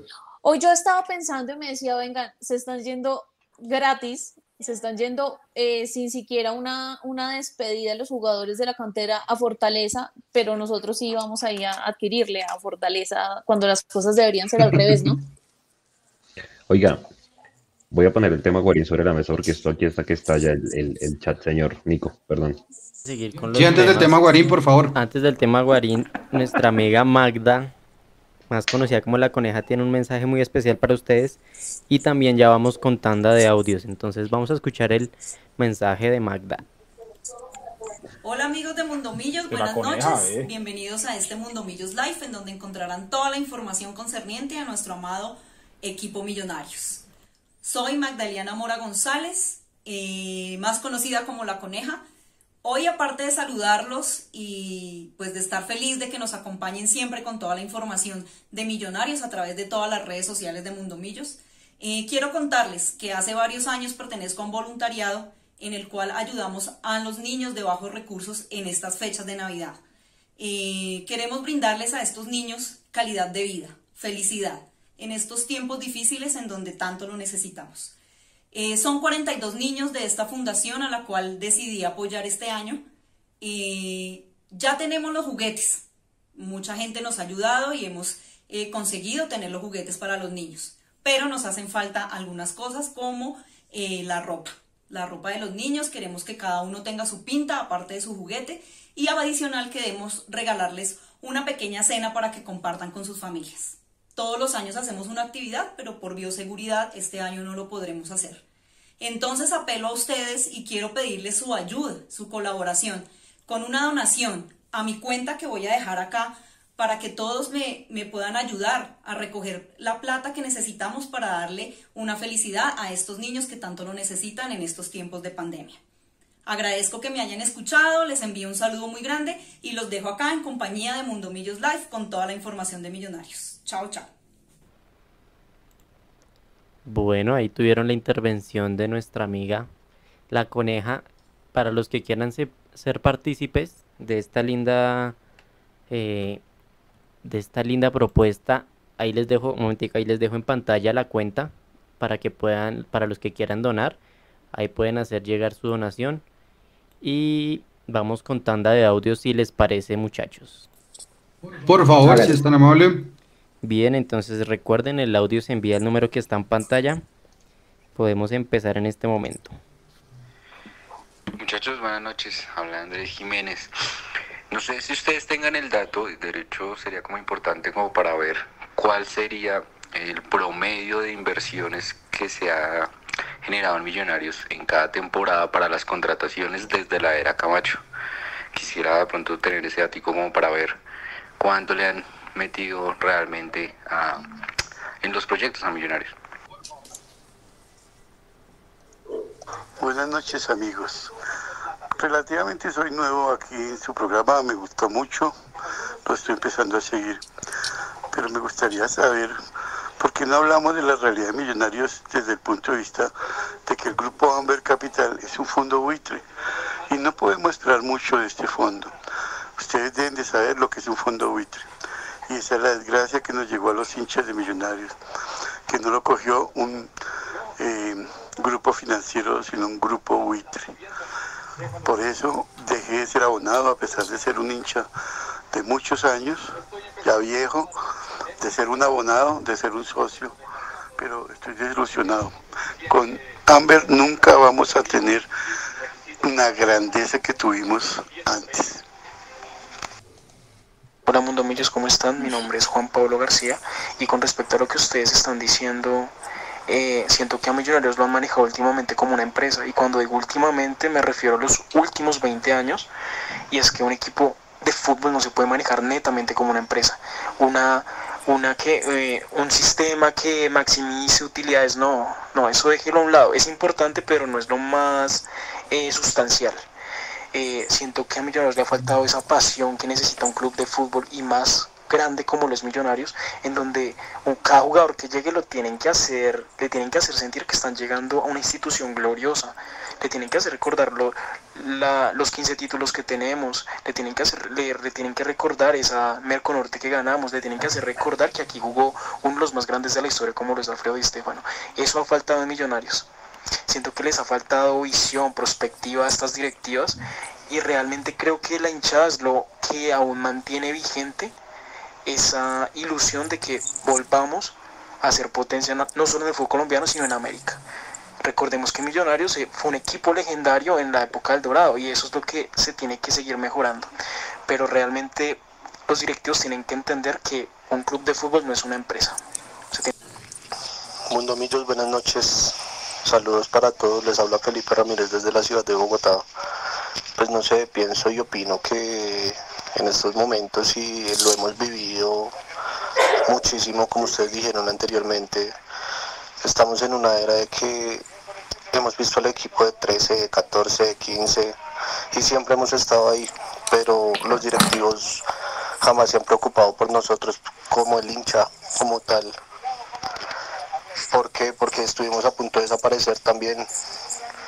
Estuvimos a punto de desaparecer y fue un presidente no recuerdo el nombre, que nos salvó con abonos, con acciones, todo por el estilo. Y adicional a esto, venimos también de muchos años de vender toda nuestra cantera y aparte de eso traer jugadores que no los conoce nadie. Saludos. Mi nombre es Carlos Guzmán Padrón desde Cereté, Córdoba. Totalmente de acuerdo en el comentario que hicieron sobre Iron del Valle. Hombre valioso y que vale la pena tenerlo todavía un año más en Millonarios. Buenas noches, habla Fernando Medina desde la ciudad, desde la ciudad de Nueva York. Mi pregunta es, ¿cómo se hace para cambiar una, una directiva tan mediocre y perversa como la de Millonarios. Y cerramos con este audio. Muchachos de Mundo Millos, buenas noches. Eh, les habla Michael Romero. Una pregunta para ustedes. ¿Ustedes no creen que Freddy Waring debió llegar hace más de cinco años como para que ahora lo estén pidiendo? Otra y la segunda pregunta, ¿está en el nivel para jugar en Millonarios o simplemente es puro nombre? Saludos a todos. Vamos, Millos. Listo. Bueno. Entonces, gracias Nico por los audios. Eh, le contesto al señor, ¿cómo se hace para cambiar la directiva? Hermano, hay que poner como unos 70, 80 millones de dólares más o menos. Entonces, pues si hacemos la vaca, de una. Eh, con respecto también de, del otro oyente que decía Amber, que es un fondo buitre, fondo, eh, que es un, fondo, un fondo buitre es un grupo financiero, ¿bien? Y para, para mí son exactamente la misma cosa. Lo que pasa es que los financieros juegan a la especulación, mientras que los buitres juegan a reventar al equipo y venderlo lo más barato posible, en algunos casos, no y lo hemos dicho aquí varias veces, y lo hemos dicho aquí varias Correcto. veces, hemos recalcado varias veces esa figura, sí. Exacto, entonces pues como, como para mayor claridad, el promedio de inversiones, ese dato Yo lo tengo. dígame, Juanse, por favor. Es que es más, quiero, quiero contestarle al señor con, con, con la cifra y también contándole que los fondos buitre básicamente compran una empresa que se cercana a la quiebra para luego meterle, meterle, meterle plata y cobrar toda esa plata más los intereses, que no es raro que pase. No es raro que pase cuando Amber Capital llegue al 96%, creo que es lo máximo establecido por las 95, 95% establecido en la ley colombiana para sociedades anónimas. Ahí seguramente lo venden y cobran todo lo que se ha invertido. Cuando Gustavo Serpa estaba despidiendo a este señor, ¿se acuerdan? Ay, hermoso. Hoy se estaba mojando en Porto Alegre, qué pecado. Sí, a mí me dio miedo que le diera gripa. Hoy se estaba mojando y seguramente. De verdad, señor Miguel, por favor, tápate, weón. Hoy se estaba mojando y, seguramente sí, sí, sí. va a ser finalista de la Copa Libertadores. De una vez lo firmo acá. Eso. Eh... Y juega contra el River de Gallardo. Ya lo firmo. Y sin público. Uy, qué mierda. Perdón. Qué porquería. Eh, el día que, que, que, Gustavo Serpa estaba, estaba despidiéndolo, dijo lo siguiente, abro comillas. No se va a invertir como este año porque el equipo está formado y tiene una base. Gustavo Serpa decía eso en el año 2018, un año después de ser campeones, diciembre. Dice, para el 2018, Millonarios invirtió cerca de 10 millones de dólares. Ese es el promedio hasta el día de hoy. Seguramente puede ser unos pesos más si usted coge desde el del 2014 hasta hoy, pero en la época de, de, de, Enrique Camacho, ese ha sido como el pico.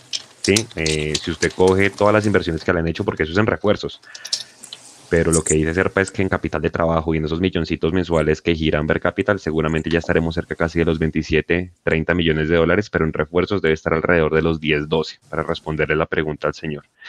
Y finalizo la rueda de prensa con lo siguiente. El proyecto de Azul y Blanco terminará el día que juguemos el Mundial de Clubes. Listo, sigamos con Guarín. No hay nada más que decir. Me deprimo. Ah, y, no, y, no, olviden que en la mitad supuestamente estaba el estadio, ¿no? En el 2025. Y, bueno, ¿no? Que, que, tranquilos, como hubo pandemia, entonces de este año, entonces le podemos agregar un año más.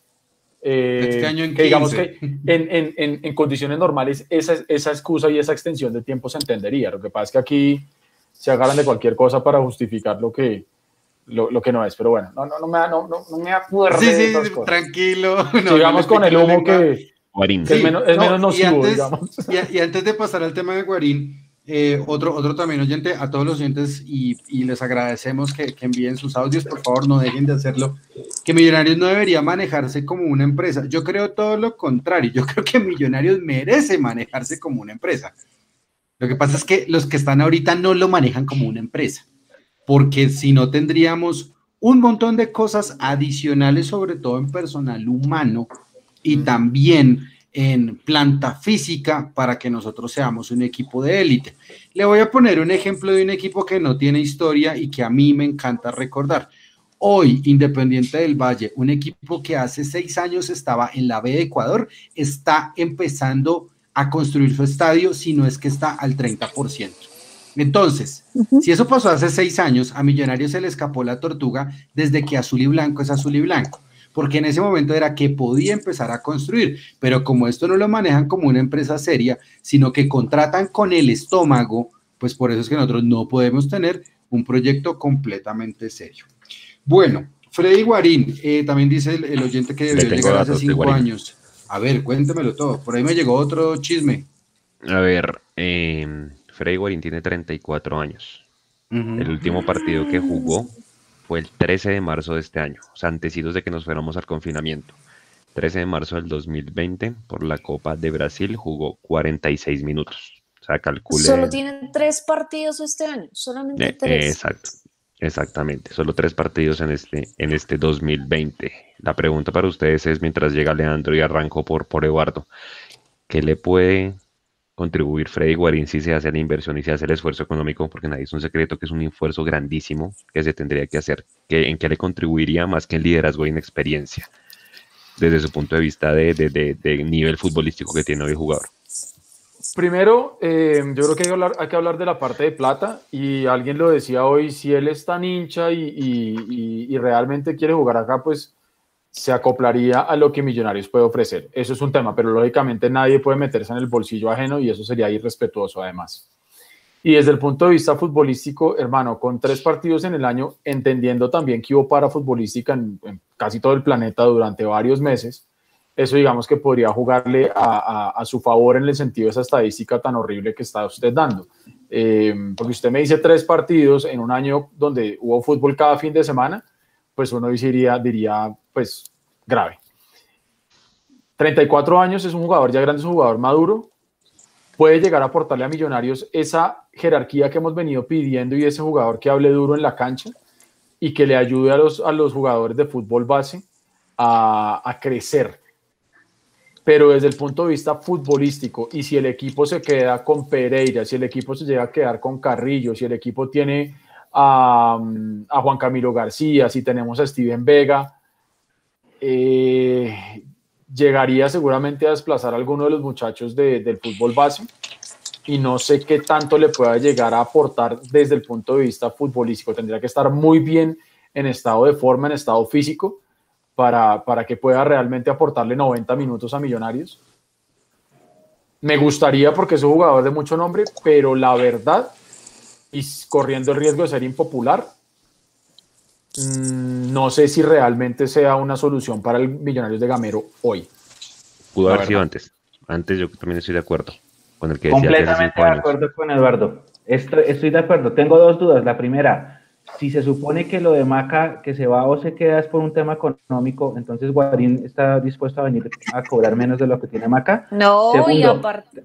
Segundo, eh, si tenemos un montón de mediocampistas buenos y ya renovaron a Pereira, entonces ¿será que es necesario tenerlo para la posición? Y tercero, ¿no será que si llega es un golpe mediático para lo que decía Eduardo al principio, de callar críticas por nuestra memoria inmediatista y, ya? Y asegurar los, los abonos para el otro año cuando se pueda volver.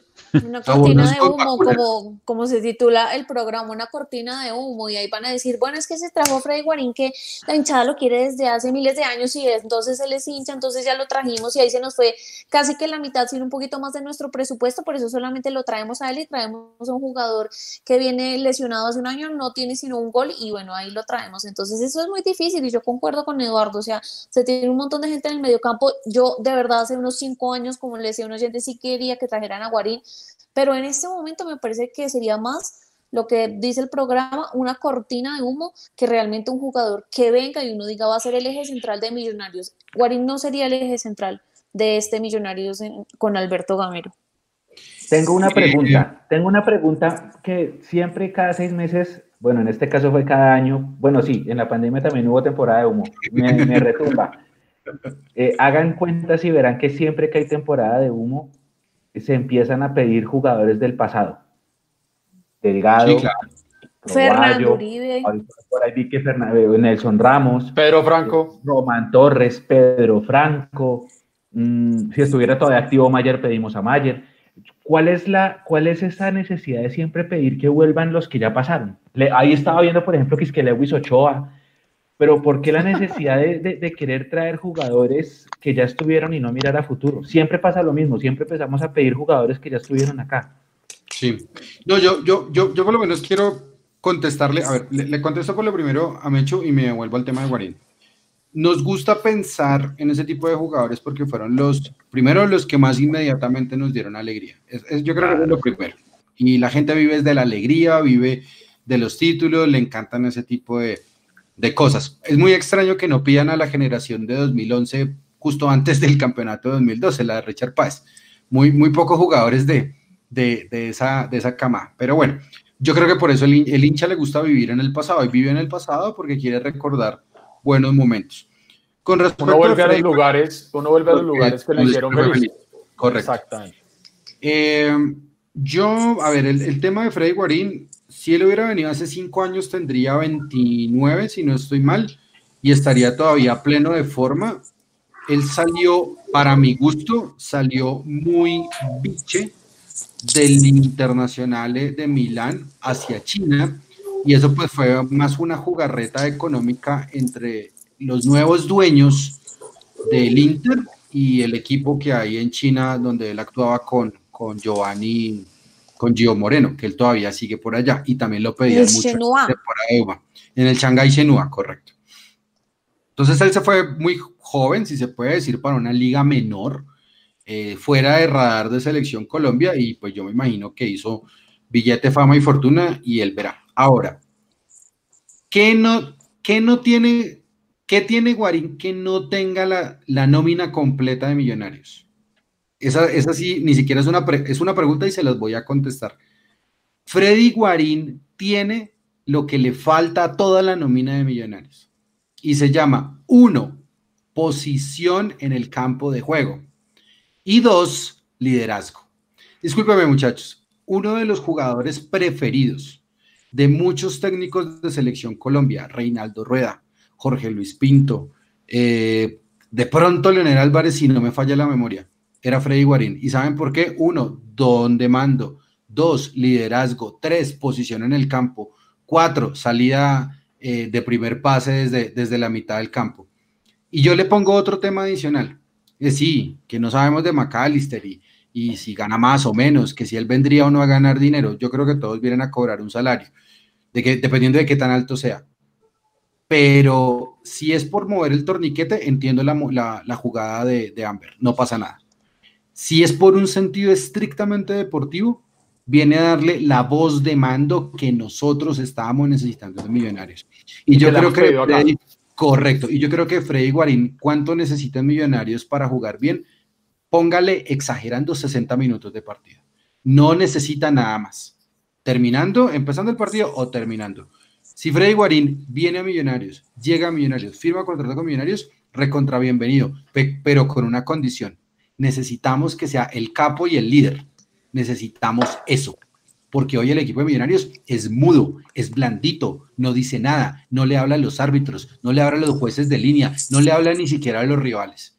Entonces, eso es lo que nosotros podríamos esperar de él. Ojalá llegue. No tengo ningún problema. Así juegue 60 minutos, no pasa nada. Pero yo creo que con 34 no estaría tan viejo. Una muy buena pretemporada y ese man se pone a punto.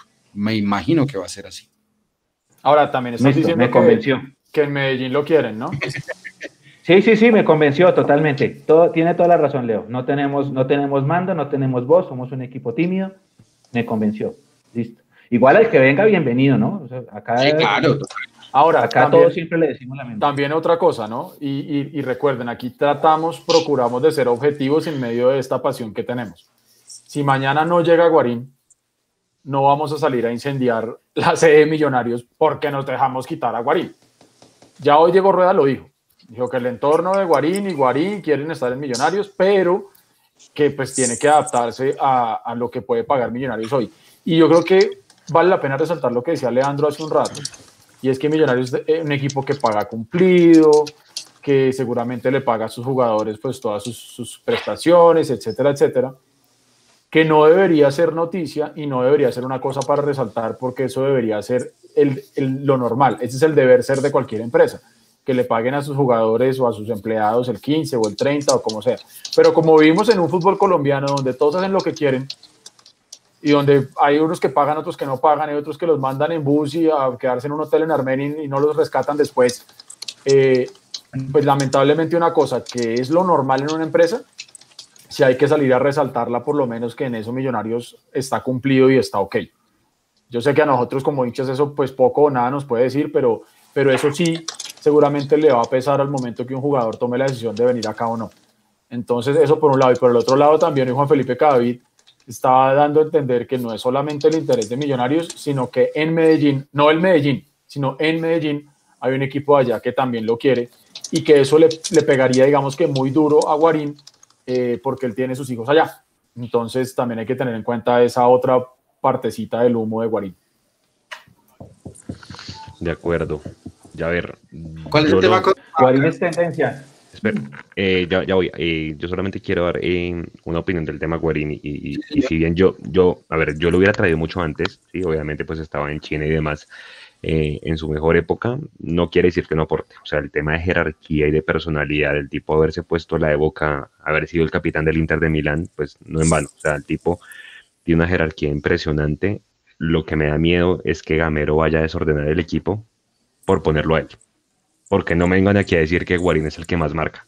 ¿sí? Él no es un perro de presa y él no es un volante 5. Y yo quiero dejarlo claro acá, porque listo, en febrero llega, pero lo ponemos y ponemos a Pereira porque lo compramos también y el equipo queda partido en la mitad y hacemos un papelón como en, el, como en la temporada de antes de irnos a la pandemia. Y ahí es donde me da miedo. ¿sí? Eh, yo lo pongo y, y le busco el espacio sin dañar la idea de juego que el Millonarios de ahorita tiene, que tiene un volante cabezadera que se llama Steven Vega y que lo está haciendo muy bien. ¿Vale? Ahí es donde, donde, donde, seguramente hay el temor de mucha gente de que, ok, puede que el equipo se desequilibre nuevamente por ponerlos a ellos dos, a un Peri recuperado y a un Guarín que de alguna manera da jerarquía, tiene pegada, todo lo que quieran, pero marca no, no es el que más marque. Seguramente en su mejor época lo hizo cuando estaba en China, pero yo no sé si hoy tenga para correr detrás de un volante creativo que lo pueda destrozar. Ah, pero mete la piernita, mete la piernita y ya. Ah, claro. no, y no solo eso, ustedes, no sé, por, por ponerle un ejemplo, yo, yo no sé, a ver, eh, Guarín nunca ha sido como, que nosotros nunca, a, Freddy Guarín lo hemos visto como en ese rol paternalista que sí puedo tener, por ejemplo, un Mayer Candelo, ¿sí? Eh, de, de, guía, de, de asesor espiritual y deportivo y demás. Pero Juanse, ¿a usted no le parece, solamente por una disposición táctica, no le parece que Steven Vega podría crecer exponencialmente con Guarino diciéndole que? Por eso digo, pero, pero, exacto, no, y está, estoy súper de acuerdo con que jueguen los dos. Mi miedo es que saque al uno por meter a Guarín, si me voy a entender, o sea, que se vuelva a borrar. Steven Vega, porque no nos digamos mentiras, Steven Vega recayó porque se lesionó Maca. Nada que hacer y que jugó bien ese partido y ahí para adelante siguió. Si, no, si Maca no se hubiera lesionado, yo no sé si hubiéramos visto a Vega y lo, y lo estaríamos viendo ahorita, ¿sí? Sí, no, eso es muy cierto. Y otra cosa que también a mí me tiene preocupado, sí me tiene muy preocupado el tema de, el, no, no del fútbol base que tenemos ahora, como, a ver, me tiene muy preocupado el tema del fútbol base, es quiénes son los que van a venir a reemplazar la camada. Ahorita solamente tenemos claros a Daniel Felipe Melo, que sería como el tercer arquero de Millonarios, eh, que viene también precisamente del fútbol base. Pero los jugadores, Ginás, Paz, Emerson, eh, Juan Camilo García, Cliver Moreno, Diego Abadía, todos ellos ya tienen su contrato para el 2021, Jorge Rengifo, todos ellos ya tienen su contrato para el 2021, se van a ir en 2020. ¿Hasta cuándo están los contratos de ellos? Bertel Román. Bertel Román. Exacto, sí, eso es un buen punto. Eso es un buen punto. Es más, porque, yo, entiendo, que la gente esté obnubilada hablando de un montón de nombres, pero un momento, es que a los que más hay que cuidar ahora son a los chicos de, del fútbol base, porque son los que le dieron la mano a Gamero. Es que ellos fueron los que pusieron, qué pena, profe Gamero, mil disculpas si no soy como consecuente con usted y no, y no le doy al César lo que es del César, pero es que si no fuera por esos pelados, usted no hubiera terminado de jugar bien. De acuerdo. De acuerdo. De acuerdo. Creo que María Pablo iba a decir algo el tema de Guarín para cerrar. el tema de, del número 13. Sí, no. No, que yo estoy de acuerdo con usted, Juan, y antes que traer al jugador, porque es un hombre muy importante, yo lo digo, a mí me encanta, a mí eh, durante años yo lo quería, pero, pero exactamente, o sea, yo tengo ese mismo miedo de que por traerlo y que porque costó tanto y que porque se pidió por tanto y que porque entonces es un referente y que jugó en selección y bla, bla, bla, entonces se tenga que armar un equipo en torno a él y digamos si lo que él sabe jugar. Y me parece que no es así, o sea, el jugador que venga se tiene que acoplar a una idea de gamero porque, o sea, no es un jugador, o sea, son 11 jugadores y la idea viene desde el técnico. Entonces es allí donde yo digo que lo traigan y como dice Leo, o sea, bienvenido, nadie se va a poner acá bravo, pero que si lo traen es porque entra en ese modelo de millonarios, en ese modelo de gamero y porque no se va a sacrificar a hombres que hasta el momento han sido importantes como, como Steven Vega. De acuerdo. Una, una última cosita con respecto del tema, el tema Guarín. Eh, entiendo que lo quiere el Deportivo Independiente de Medellín, eso es lo que entiendo. Y el Deportivo Independiente Medellín, no, es que voy para allá, Mapis.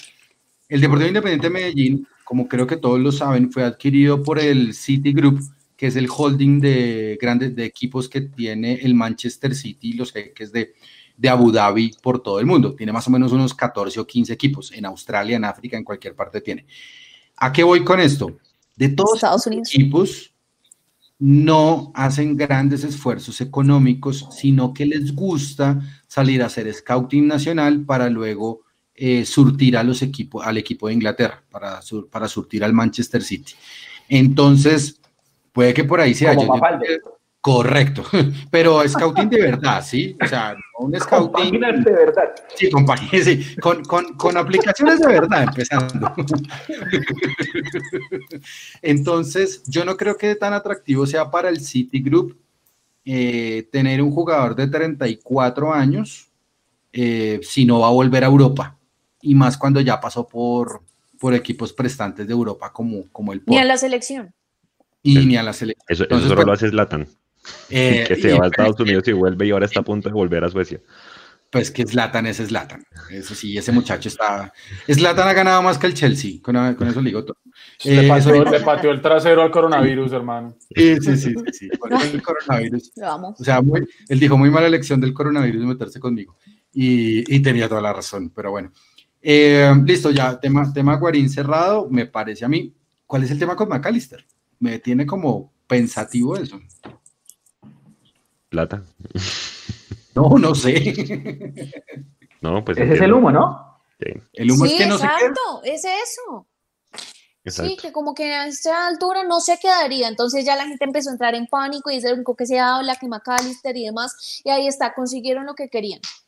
Como siempre, se desvía la atención. Para mí, para mí eso es puro show mediático para que McAllister empiece a negociar con millonarios un, mejor sueldo. No, yo no veo que vaya a salir. Pero es que la historia de McAllister, acuérdense que fue la misma en 2017 cuando sale campeón. Un mes, no, que me voy, que me quedo, que me voy. Y ya, lo anunció Millonarios que listo, lo negoció y se acabó la inmediatez. Lo que pasa es que hay que vender, o sea, lo que está vendiendo en este momento. Dígale al hincha, dígale al hincha que es que se le va a ir McAllister y ya los pone a todos en redes sociales a decir que eso no puede suceder, que hay que retenerlo como sea. Y cuando salgan a decir que retuvieron a McAllister, obvio que le mejoraron el contrato porque también tienen que ganar el jugador.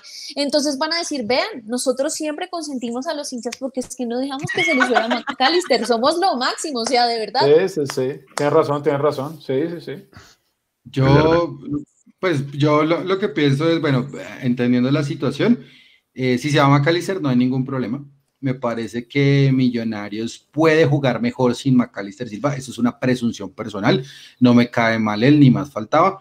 Eh, lo que tenga que decir en privado, lo diré en privado. Eh, pero no se va a acabar el mundo porque se vaya un jugador. Y eso probaría que somos McAllister dependientes. Pero bueno. Claro, no, es que además obviamente hay un tema mediático porque salió y le dio la cara a los hinchas y allá en Scully que habló con todo el mundo y que lo publicamos porque en redes, entonces mi capitán y no sé qué, y pues, ya saben todo lo que genera McAllister para Millonarios, además del fútbol, pues es el referente en este momento de un equipo que como usted lo decía es mudo. Sí, sí, sí. Pero, pero tampoco volvemos a lo mismo, yo en mi campaña de, de no olvidar, no se les olvide que cuando él regresa al fútbol, se lesiona en el partido con Cali y Maca desaparece, el equipo no lo sufrió. Es Futbolísticamente hablando, el equipo no lo sufrió. Por eso ahora, yo, entiendo, exacto, yo entiendo lo que dicen que puede ser importante y yo también lo veo así, importante como el jugador, ese referente, ese que habla, ese, o sea, yo lo entiendo pero si nos vamos estrictamente al fútbol, tratando de dejar la emocionalidad a un lado, tratando de dejar todo este entorno que rodea al jugador, y lo vemos estrictamente desde el punto de vista futbolístico, cuando McAllister no, no estuvo, el equipo no sufrió su ausencia, que era cuando decían que éramos McAllister dependientes. Sí, le costó al principio, pero cuando el equipo entró en tierra derecha, creo que muy pocos extrañaron a McAllister. Luego volvió y está cuando, bien. Cuando, cuando el equipo entró en racha ya volvió Maca. Pero no, pero acuérdese una cosa, y es que cuando él vuelve, el equipo ya había empezado su racha. no, es que McAllister, no es que McAllister haya llegado y con él llegó la racha. Entonces también se juntaron muchas cosas. Lo que yo quiero llegar aquí al punto es, ¿es un jugador importante en Millonarios? Sí, de acuerdo. Pero tratemos, si se puede, y lo que digo, si, si la emoción nos deja, tratar de verlo desde el punto de vista estrictamente futbolístico, ¿sí? Y ver cómo se dan las cosas con y sin McAllister. Yo quiero que se quede. Ojo, no quiero que me lo interpreten. A mí me gustaría que se quede, me parece muy importante. Pero, pero pensémoslo también desde el punto de vista. Y que si por esas cosas del fútbol pasa y no está, pues entonces ¿quién, va, quién está llamado a reemplazarlo? De los que hay hoy. No, o sea, Eduardo, yo digo, y ese es mi punto de vista, yo no creo que haya nadie en ese momento que reemplace a McAllister en este momento. A futuro creo que sí, pero el día de hoy, si mañana se juega y no está, no creo que lo haya. Por eso yo diría que si se llega a ir, que traigan a alguien ahí sí pensar en un Guarín, pero que traigan a alguien que pueda hacer igual o mejor a McAllister, porque yo creo que Millonarios sí juega mejor cuando está McAllister. Que se encuentran soluciones porque se tienen que encontrar soluciones si un jugador no está, sí, se empezaron a encontrar, pero personalmente yo creo que sí juega mejor Millonarios cuando está McAllister y si se va a ir en ese momento de abajo no viene nadie que ya al día de hoy, al día de mañana, en la inmediata lo pueda reemplazar. Menchu, mientras usted está buscando los números, yo le pregunto a Mapis, es cierto, juega mejor Millonarios con McAllister. Pero cuando juega sin McAllister, Millonarios juega mal.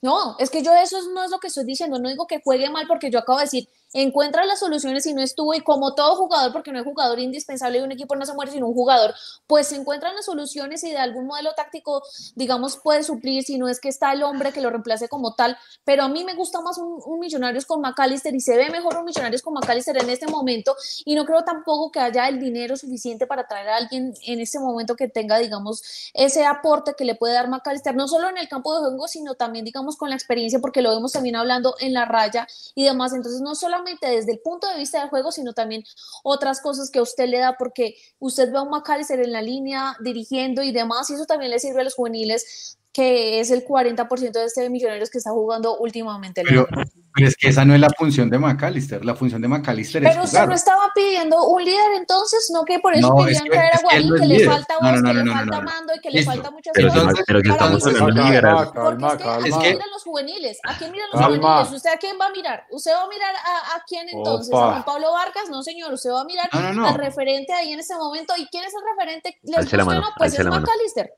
Pero es que el que grite, el que grite como tal no es el que más liderazgo tiene. Es que yo no estoy hablando del liderazgo, yo estoy hablando Por que eso. sale, ordena, que habla, que es como un técnico más, que se para ya en la línea, que le habla a los jugadores y que su presencia realmente les dice mucho en mi concepto, porque es que usted ve un, un jugador que viene desde atrás, que siente toda esa propiedad, que además juega bien, porque es que yo no estoy hablando simplemente de que ay, le aportó vos o dijo esto o lo otro, sino que realmente Millonarios es otro cuando McAllister está en la cancha. Entonces, no solo desde ese punto de vista, sino también desde lo futbolístico.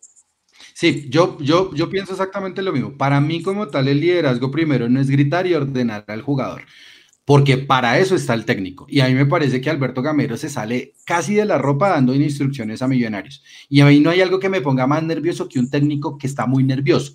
Y es decir, qué como si Guarín? Espera, pe, pe, es que no lo hemos visto jugar, es que no, no ha llegado. Sí. Pero si lo hemos visto jugar en diferentes equipos y siempre hace lo mismo, va, grita, te ordena y se impone, ese es Guarín. Está bien, pero es- eso es puede ser Guarín. Aguilar. Pare, para. Pero es que, pero es que yo no estoy hablando, no estoy hablando de Guarín porque no ha llegado y yo no sé si vaya a llegar, estoy hablando de McAllister. Y en este momento para mí lo más importante de un jugador de fútbol es que entienda que quiere jugar el técnico y él lo tiene claro. Yo creo que por eso podría ser un técnico más dentro de la raya de juego. Pero yo vuelvo al tema que estábamos hablando con Eduardo. Millonarios se lesiona a McAllister y lo extrañamos, ¿no? Que empezó Sí. a jugar Millonarios, espere, empezó a jugar Millonarios mejor con eh, sin McAllister, le costó trabajo a Millonarios llegar a jugar mejor, pero empezó a jugar mejor. No y el jugó trabajo mejor que como con McAllister. bueno, pues es que jugaba seguramente a otra cosa, pero eso no quiere decir que Millonarios tenga que depender de un solo jugador para tener liderazgo, porque entonces no está él y quién era el líder, Felipe Román, el líder quién era, Eh, no sé, Va- eh, Porque Vargas. se puso la banda de capitán en un partido, Felipe Román. Pues no, no, no, me no, no, parece. no, no, no, no, yo, yo no estoy diciendo que Román como tal sea el que haya tenido ese aporte. ¿A qué voy? El que debe mandar en un equipo es el técnico. Y el técnico es el que debe ordenar a los jugadores con McAllister o sin McAllister. El que esté, cualquiera, no importa quién tenga la cinta de capitán, me da igual que la tenga Román, que la tenga Duque, que la tenga cualquier otro, porque es que si es por reemplazo natural de liderazgo, debería ser Duque. Él es el primer capitán, era el primer capitán de Millonarios. Ahora, que se lo den a otra persona está perfecto. Pero ¿a qué voy? Un equipo no puede depender de un solo jugador, porque entonces se lesiona el jugador y entonces Millonarios no sabe qué más hacer, o cualquier equipo no sabe qué más hacer. No, o sea, se, puede ir, puede quedarse, eh, puede empezar la novela, puede empezar el show, pero, pero si se va, no creo que lo vaya a extrañar. Creo que Alberto Gamero sabe de fútbol y sabe a quién más va a poner en ese, en ese mediocampo a jugar. Uy, no, yo Un difiero jugador- con usted, Leo, de verdad. Sí, sí, venga, Nacho. venga, Un venga. jugador, está, un jugador no puede estar nunca por encima de un club. Es, esa No, pero es que eso no es lo que se está diciendo acá, es que ustedes están diciendo que sí, No, que no, no, no, no, calma, calma. Calma, calmación. eso no es así, No. o sea, yo estoy diciendo que el jugador sí, Sí. aporta desde varios frentes y yo Si lo me digo empezando. Si me preguntan a mí, yo no quiero que McAllister se vaya. Yo le, daría la continuidad, ¿sí? Eh, si me preguntan a mí, también digo que el equipo sí fue Maca dependiente y que cuando McAllister volvió, empezó la racha eh, ganadora de Millonarios y que cuando no estuvo, el equipo no ganó tanto como ganó al final en la racha y segundo sí lo extrañó. Eh, y ya, pero, pero pues un jugador no está por encima. Si, si por esas cosas de la vida Maca se va, que yo no quisiera que se fuera, habrá que buscar la forma de, de reemplazarlo y reemplazarlo bien. y seguir adelante. Otra cosa, en la cancha el equipo sin él mm, no tiene, no tiene ese, ese liderazgo que, por ejemplo, yo siempre dije que le faltó a Duque. A Duque, a Duque yo nunca le vi liderazgo en la cancha. A Román no lo puedo juzgar porque Román fue capital que un partido y creo que fue partido nomás. Entonces no, no, eso no es señal de, de, juicio, pero sí siento que, que Maca le hizo falta al equipo Juanse. Menchu, Juanse, ¿me deja hablar antes? Dele, dele. Y bueno, yo no estoy acá diciendo que Macalister está por encima del equipo, por si alguno entendió ese mensaje, porque jamás lo diría, porque eso no es así. Pero simplemente quiero dejar claro y decir que para mí, desde mi punto de vista, no es tan fácil decir, bueno, listo, sacamos a Macalister, se fue, cualquiera que venga atrás lo reemplaza y es que Millonarios sobrevivió sin él y demás. Sí, yo lo dije, o sea, hay que tener memoria, yo lo dije acá, Millonarios supo rehacerse sin McAllister porque es que ningún jugador está por encima y, no, y tenemos que sobreponernos siempre así se vaya el que se vaya. Y seguramente el técnico va a encontrar esas variantes y un día o el otro el equipo va a volver a jugar si se va una pérdida importante, pero si ustedes me preguntan a mí, yo sí dejo a McAllister, para mí sí es un jugador importante, yo sí prefiero a Millonarios como juega con McAllister y para mí sí es un líder y sí es un referente, digamos, para los canteranos que en este momento, ya lo dije, son 40% del equipo titular. Y si se va, Millonario jugará a cualquier otra cosa diferente y jugará mejor. Esa es mi opinión. Si McAllister fuera un jugador determinante, espere, espere, déjeme hablar. Dele, dele, Juan, dele, dele, dele. Sí, dele, dele, dele. Si McAllister fuera tan determinante, no hubiéramos tenido ese papelón antes de irnos a la pandemia, porque McAllister jugó los siete partidos antes de irnos a la pandemia. Primero. Gracias. La clave del buen momento de McAllister se llama equilibrio y se, y se llama Steven Vega, y se los puedo mostrar con números. ¿Por qué? Si usted se va al 2014, cuando Gamero estaba en el Tolima, daba declaraciones como las siguientes. Este, David Macalester Silva es un jugador desordenado. Y para brillar, tuvo que tener atrás al señor Wilmar Barrios, al, mejor volante de marca que tiene la selección Colombia en este momento, acompañado de Mateo Zuribe. Los mejores momentos de McAllister fueron cuando estuvo rodeado de millonarios. Estuvo rodeado de quien? De Cristian Marrugo el año pasado, de Jonathan Estrada en la época de Israel, del Pocho Insúa y de Fabián Vargas sobre todo de Fabián Vargas, que le cubría la espalda cuando perdía los, balones. Entonces, la clave del por qué David Macalester Silva es tan determinante, seguramente después de volver, es porque Millonarios encontró el equilibrio detrás. Porque cuando estaba el señor John Duque y estaba Juan Carlos Pereira, Millonarios tenía una autopista para el rival. Para pasar, correcto. Por, por eso nos metió Jaguares 4-1 allá, por ejemplo. ¿Sí? Y bueno, sigan con lo que tienen. Sí, respetable las opiniones, tanto de Leandro como de María Paula. Es un jugador que, que, que, que inspira, que tiene sentido de pertenencia, ¿sí? Y eso es muy importante. Yo tampoco quiero que se vaya, pero si se va, hermano, se fue Iguarán, se fue Prince, se fue Pimentel, se fue Van se fueron muchos. Venga, venga, se fue y Estefano, mi hermano. Sí. Ya, o sea, listo. Y yo solamente les complemento una vaina muy rápida. El, el clásico con Santa Fe el que teníamos ganado, ¿sí o no? Ahí no estuvo McAllister. El partido contra Tolima en Ibagué. En Envigado también. el partido en Tolima con Ibagué, el 2-2 que todos dijimos que debimos haber incluso haber ganado ese partido, no estaba McAllister. El partido con Envigado que ganamos allá y cuando empieza a repuntar Millonarios, no estaba McAllister. El partido del 1-0 que le ganamos a, a, Patriotas que nos dieron en la jeta por haberle ganado solamente 1-0 al colero, pero le ganamos, no estaba McAllister. El partidazo que jugó Millonarios en Barranquilla era 1-1 con Junior, que todos dijimos ahí, encontró el equipo gamero. No estaba McAllister.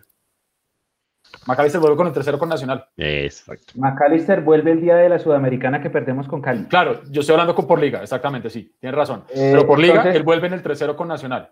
En esos partidos que yo mencioné antes, el clásico, el partido con el Tolima. Once Caldas. Eh,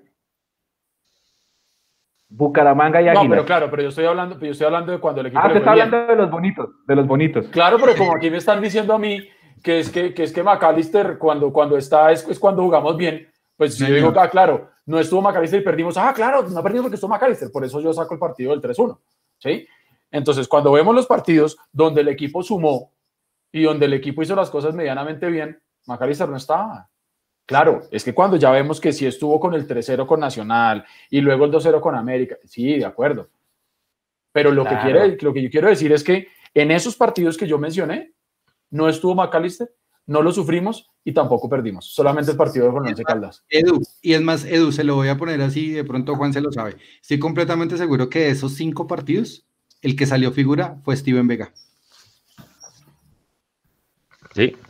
Sí, puede ser. Estoy súper de acuerdo, por eso le digo, el secreto del buen momento de McAllister se llama equilibrio que lo dio Steven Vega. Nada que hacer. Eh, aquí en el chat piden que María Paula no se vaya, que, que falte el, el, tema femenino, por favor. La semifinal, acuérdense que mañana nos jugamos una semifinal a las 6 de la tarde, ¿sí? Es a las 6 de la tarde, sí. Por, por, por Winmas va el partido, pero por acá tendremos la, la transmisión. Una, un, un, partido heroico, creo yo, con el Cali, sobre todo de, de, de Karen Murillo. ¿Cierto, Mechu? O sea, el Tani, todos lo vimos llorar en vivo. porque fue, porque fue espectacular como, como estas jugadoras pasaron y verdad, lastimosamente, como decía Eduardo, la prensa no le está dando lo que tiene que darle al fútbol femenino que con las uñas les ha tocado llegar a donde están. Entonces, María Paula, por favor, la previa mañana del partido con América y sobre todo, más allá de, de, de si bien ahorita analizar cómo llega Millos, ¿qué trae de diferente el América a ese América que nos ganó hace seis meses en esa semifinal también, eh, un domingo a las, ¿qué? 12 del día tal vez fue ese partido, ustedes me, me corrigen, que, fue como que se llenó todo occidental, se llenó occidental, fue espectacular ese marco. ¿Qué, qué trae diferente esa América? Una, una seguramente es Linda Caicedo, que fue la que casi nos pinta la cara con el Cali, que estaba en esa América. De resto, no sé cómo llega. Si nos puedes contar y poner en contexto, por favor, de cómo llega esta América para mañana.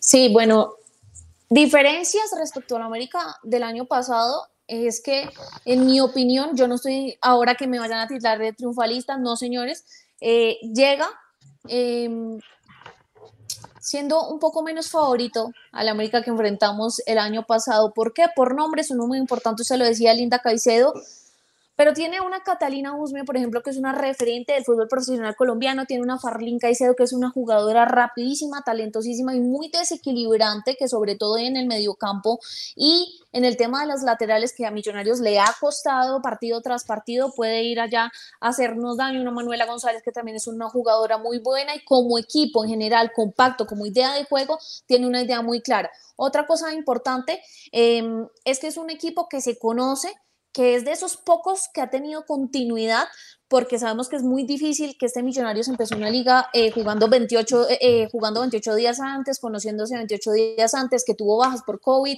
que tiene un plantel muy corto, entonces esa es otra de las grandes ventajas que tiene este América, esa continuidad tan precaria en el fútbol femenino, no solo de Colombia, sino a nivel suramericano, que un plantel se pueda mantener y pueda seguir. Entonces, empezando por ahí, no creo que en Millonarios vayan a haber grandes cambios. Tenemos a las mismas convocadas de los últimos tres partidos. La titular seguramente no va a tener ninguna sorpresa.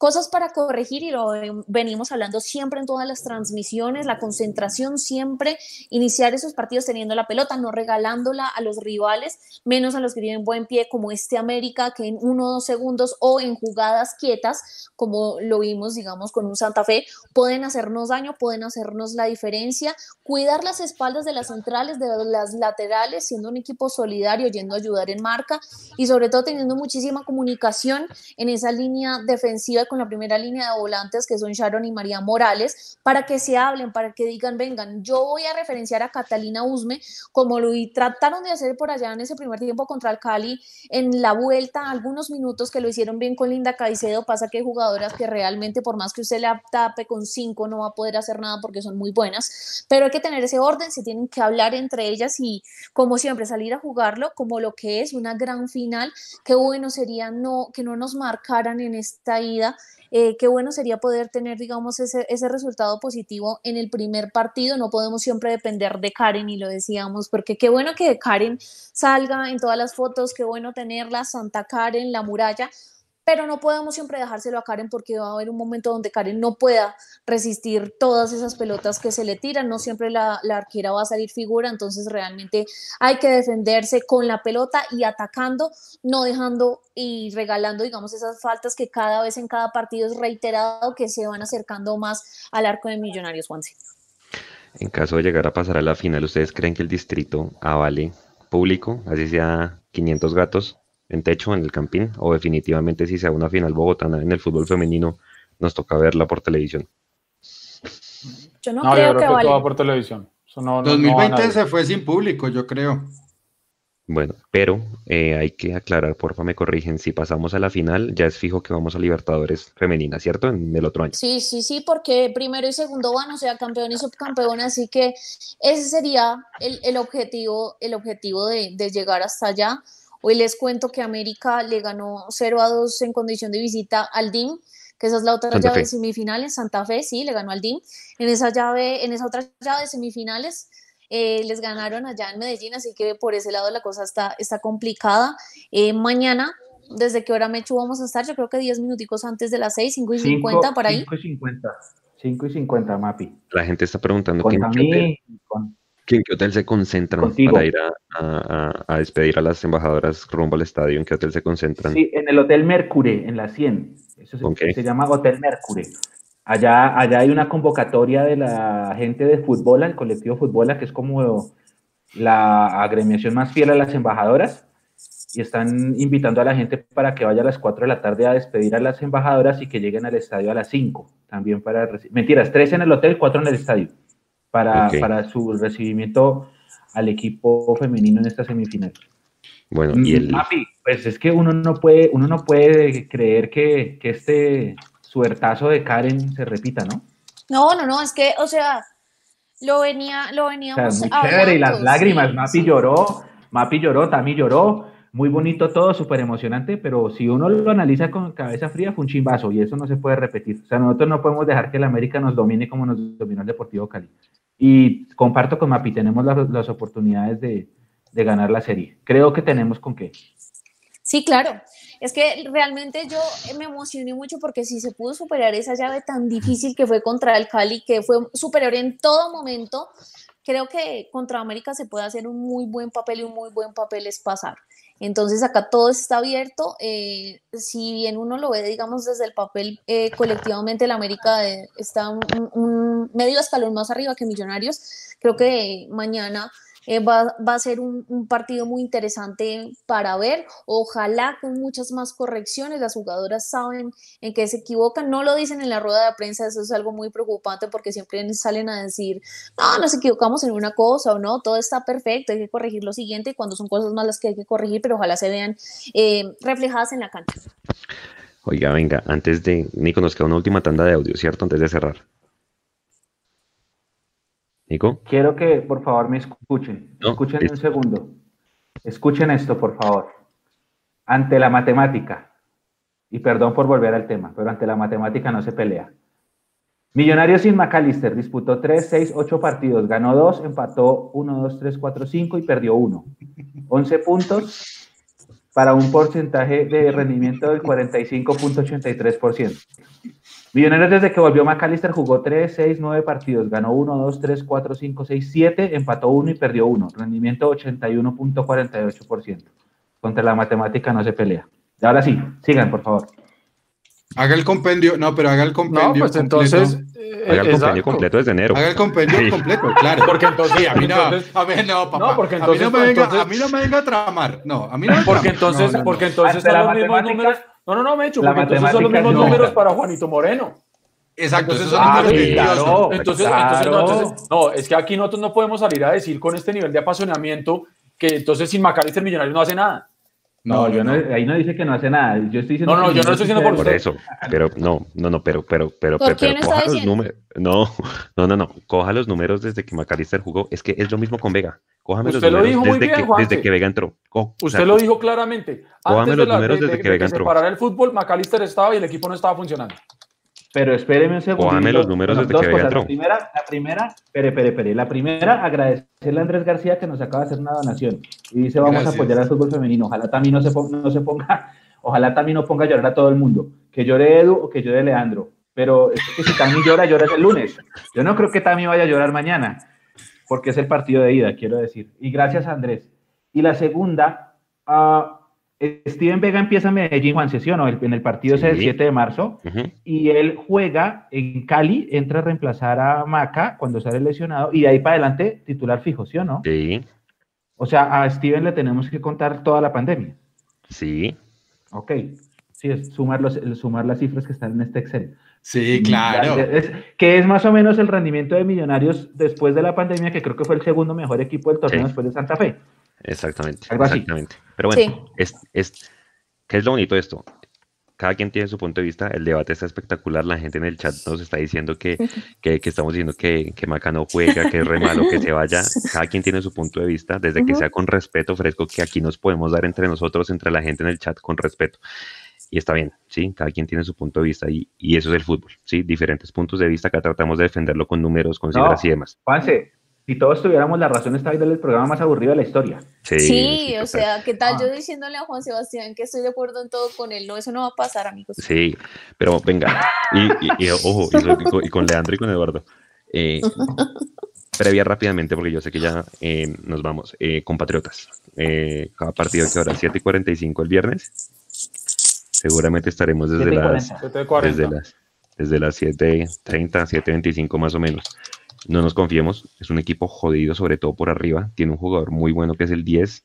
No sé, ahorita se me olvida el, nombre. Uno, uno, uno, uno, crespo, de pelo largo, el 10. Ahorita se me olvida. Ah, sí, lo tiene ahí. Lo tengo. Sí, sí, sí, no lo tengo acá, ya, ya, ya, ya lo tengo, Le, ganó, le ganó el clásico de la Ruana al chico, un clásico que terminó a golpes, como puro partido de la Copa Libertadores. Con un expulsado y todo. Y, y, con un círculo en la mitad de la cancha que parecía un óvalo. No sé si ustedes vieron la foto. Horrible, horrible, horrible. Uy, sí, terrible. Sí, sí, sí, sí, Normal. vamos, vamos a Tunja, donde históricamente nos ha ido bien contra Patriotas, pero Patriotas es un equipo, al chico le metió dos goles de cabeza igualitos. O sea, es un equipo que tiene un central muy alto que va muy bien por arriba. Entonces, pilas por ese lado, es un equipo que en el juego aéreo es bastante fuerte en los tiros de esquina y en las pelotas de costado. Hay que ganar, señor. Nico. Faltó. Mantilla, Juanse. Mantilla. Faltó mostrarle a, la audiencia la encuesta que hicimos en Twitter. Ahí la encuesta. ahí va, en pantalla. Dice, ayer hicimos una encuesta que decía qué, qué posiciones debe reforzar Millos en 2021. Y los resultados pues, los discutimos hoy. Bueno, básicamente la mayoría quiere que venga un arquero, un, un, un lateral izquierdo, un creativo, un extremo y un delantero. En mi opinión, y una vez rápidamente para que ustedes la digan, solo debería venir un creativo, de pronto el lateral, no sé con el tema Vanguero si vaya, si sea necesario o no, porque además no hay muchos. O sea, aparte de, de Anovis del Tolima, ¿quién más? Que la esté rompiendo, creo que ninguno. Y eh, un delantero si es necesario. O sea, yo creo que con esas tres posiciones yo me quedo. María Paula, ¿qué, tres, qué posiciones traería usted de acuerdo con lo que la gente dijo en la encuesta? Sí, no, exactamente. Yo creo que, que de arquero estamos bien. Eh, lateral izquierdo es una cosa muy complicada. Un extremo sí lo traería y a un delantero extremo y delantero así con mucha urgencia. Eduardo.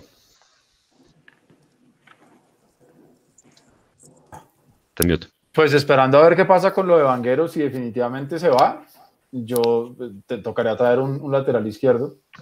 Yo le apostaría por ese lado, eh, yo le apostaría a un creativo, entendiendo que Gamero no juega con 10, pero un creativo no necesariamente tiene que ser solamente un 10. Y ya entendiendo que arquero, yo iba a decir arquero, yo lo dije contra, contra el Caldas que arquero te tocaba traer, pero con lo que dijo Diego Rueda hoy, pues queda claro que no, no van a traer arquero. Yo me iría por lateral izquierdo y por un, por un creativo.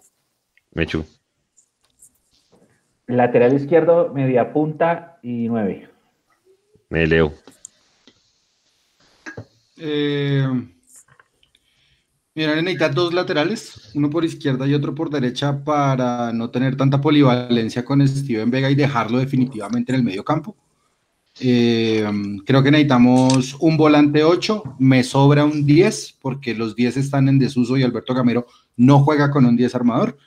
Eh, en cambio, si juega con pivoteadores, entonces me faltaría un delantero pivote que pueda surtir a, no sé, tanto al caballo como a Rengifo o a Emerson.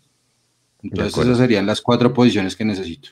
Bueno, eh, el equipo está completo para el viernes. La única duda, duda, Iron del Valle. No, casualmente, ¿no? Y leemos más fino. Y le más fino. A usted no, no, podría ser, y esto, es esto sí es especulación pura, ¿no? Eh, ¿No será que como una lesión eh, si se llega a lesionar a alguno obligadamente le tienen que extender el contrato, entonces los que dejan de tener contrato ya no juegan más. Tal cual. sí, señor. Es que eso es relativo. Vea que ayer este man colorado del Cali, que lo echaron, fue de los que salió hoy en la lista que no continúan. Sí, sí, sí. Pero, sí, sí, sí. Pero bueno, pues nada. Los jugadores ya saben, ¿no? Sí, yo creo que ya deben saber todos. Venga, Especulemos un poquito. Yo creo que digan, uy, si, si ponemos a este, se me lesiona, Y entonces me toca, no sé, no sé, puede ser que esté equivocado, ¿no? Por eso digo, es una especulación. Pero... Bueno, señores, para cerrar cada uno sus últimas palabras, antes hacerle las invitaciones mañana con las embajadoras y el viernes con, con el segundo partido de los Juegos del Hambre. Empiezo por Leandro para cerrar? Eh, nada, simplemente que la eh, si ahora creemos el, el verso o, el, o el, el, verso del proceso, eh, dejemos que la continuidad sea el mejor refuerzo de Millonarios. Dejen a esta nómina en lo posible. No salgan a romper el marrano con jugadores que de pronto no deberían estar acá. Y que llegue el que tenga que llegar, a mí personalmente me da igual, siempre y cuando Alberto Gamero sepa hacia dónde está orientado el proceso. Porque ahora lo más importante es la consolidación de los jugadores del fútbol base, tanto para tabla de salvación económica como también para ganar. Sin embargo, queda pendiente para el próximo año, para el 2021, no solamente jugar bien, sino empezar a construir el proceso para ganar títulos. A las embajadoras les digo, yo quedé perdidamente enamorado futbolísticamente de Sara Páez. Me encanta esa delantera. Me encanta cómo aguanta el balón, cómo arrastra la marca. Es una jugadora muy inteligente. Y de Karen Murillo, no se imaginan todos los insultos que le proferí cuando jugaba en Santa Fe. Así que me da mucho gusto que acá eh, lo esté haciendo muy bien. Y, la verdad, muy, muy eh, importante por ella y por TAS. Creo que hay, hay mayor tiempo efectivo de juego en el fútbol femenino. Y es un bálsamo para los que nos gusta ver fútbol. Nada más. Hecho.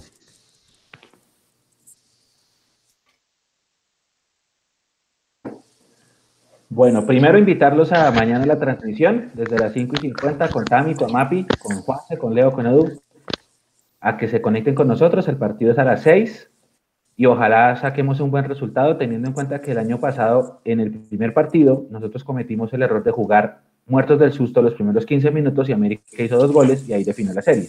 Después cuando nos dimos cuenta que podíamos darle la vuelta, que fue en Cali, ganamos y no alcanzó. Que ese partido lo transmitimos en la casa de Edu, me acuerdo mucho.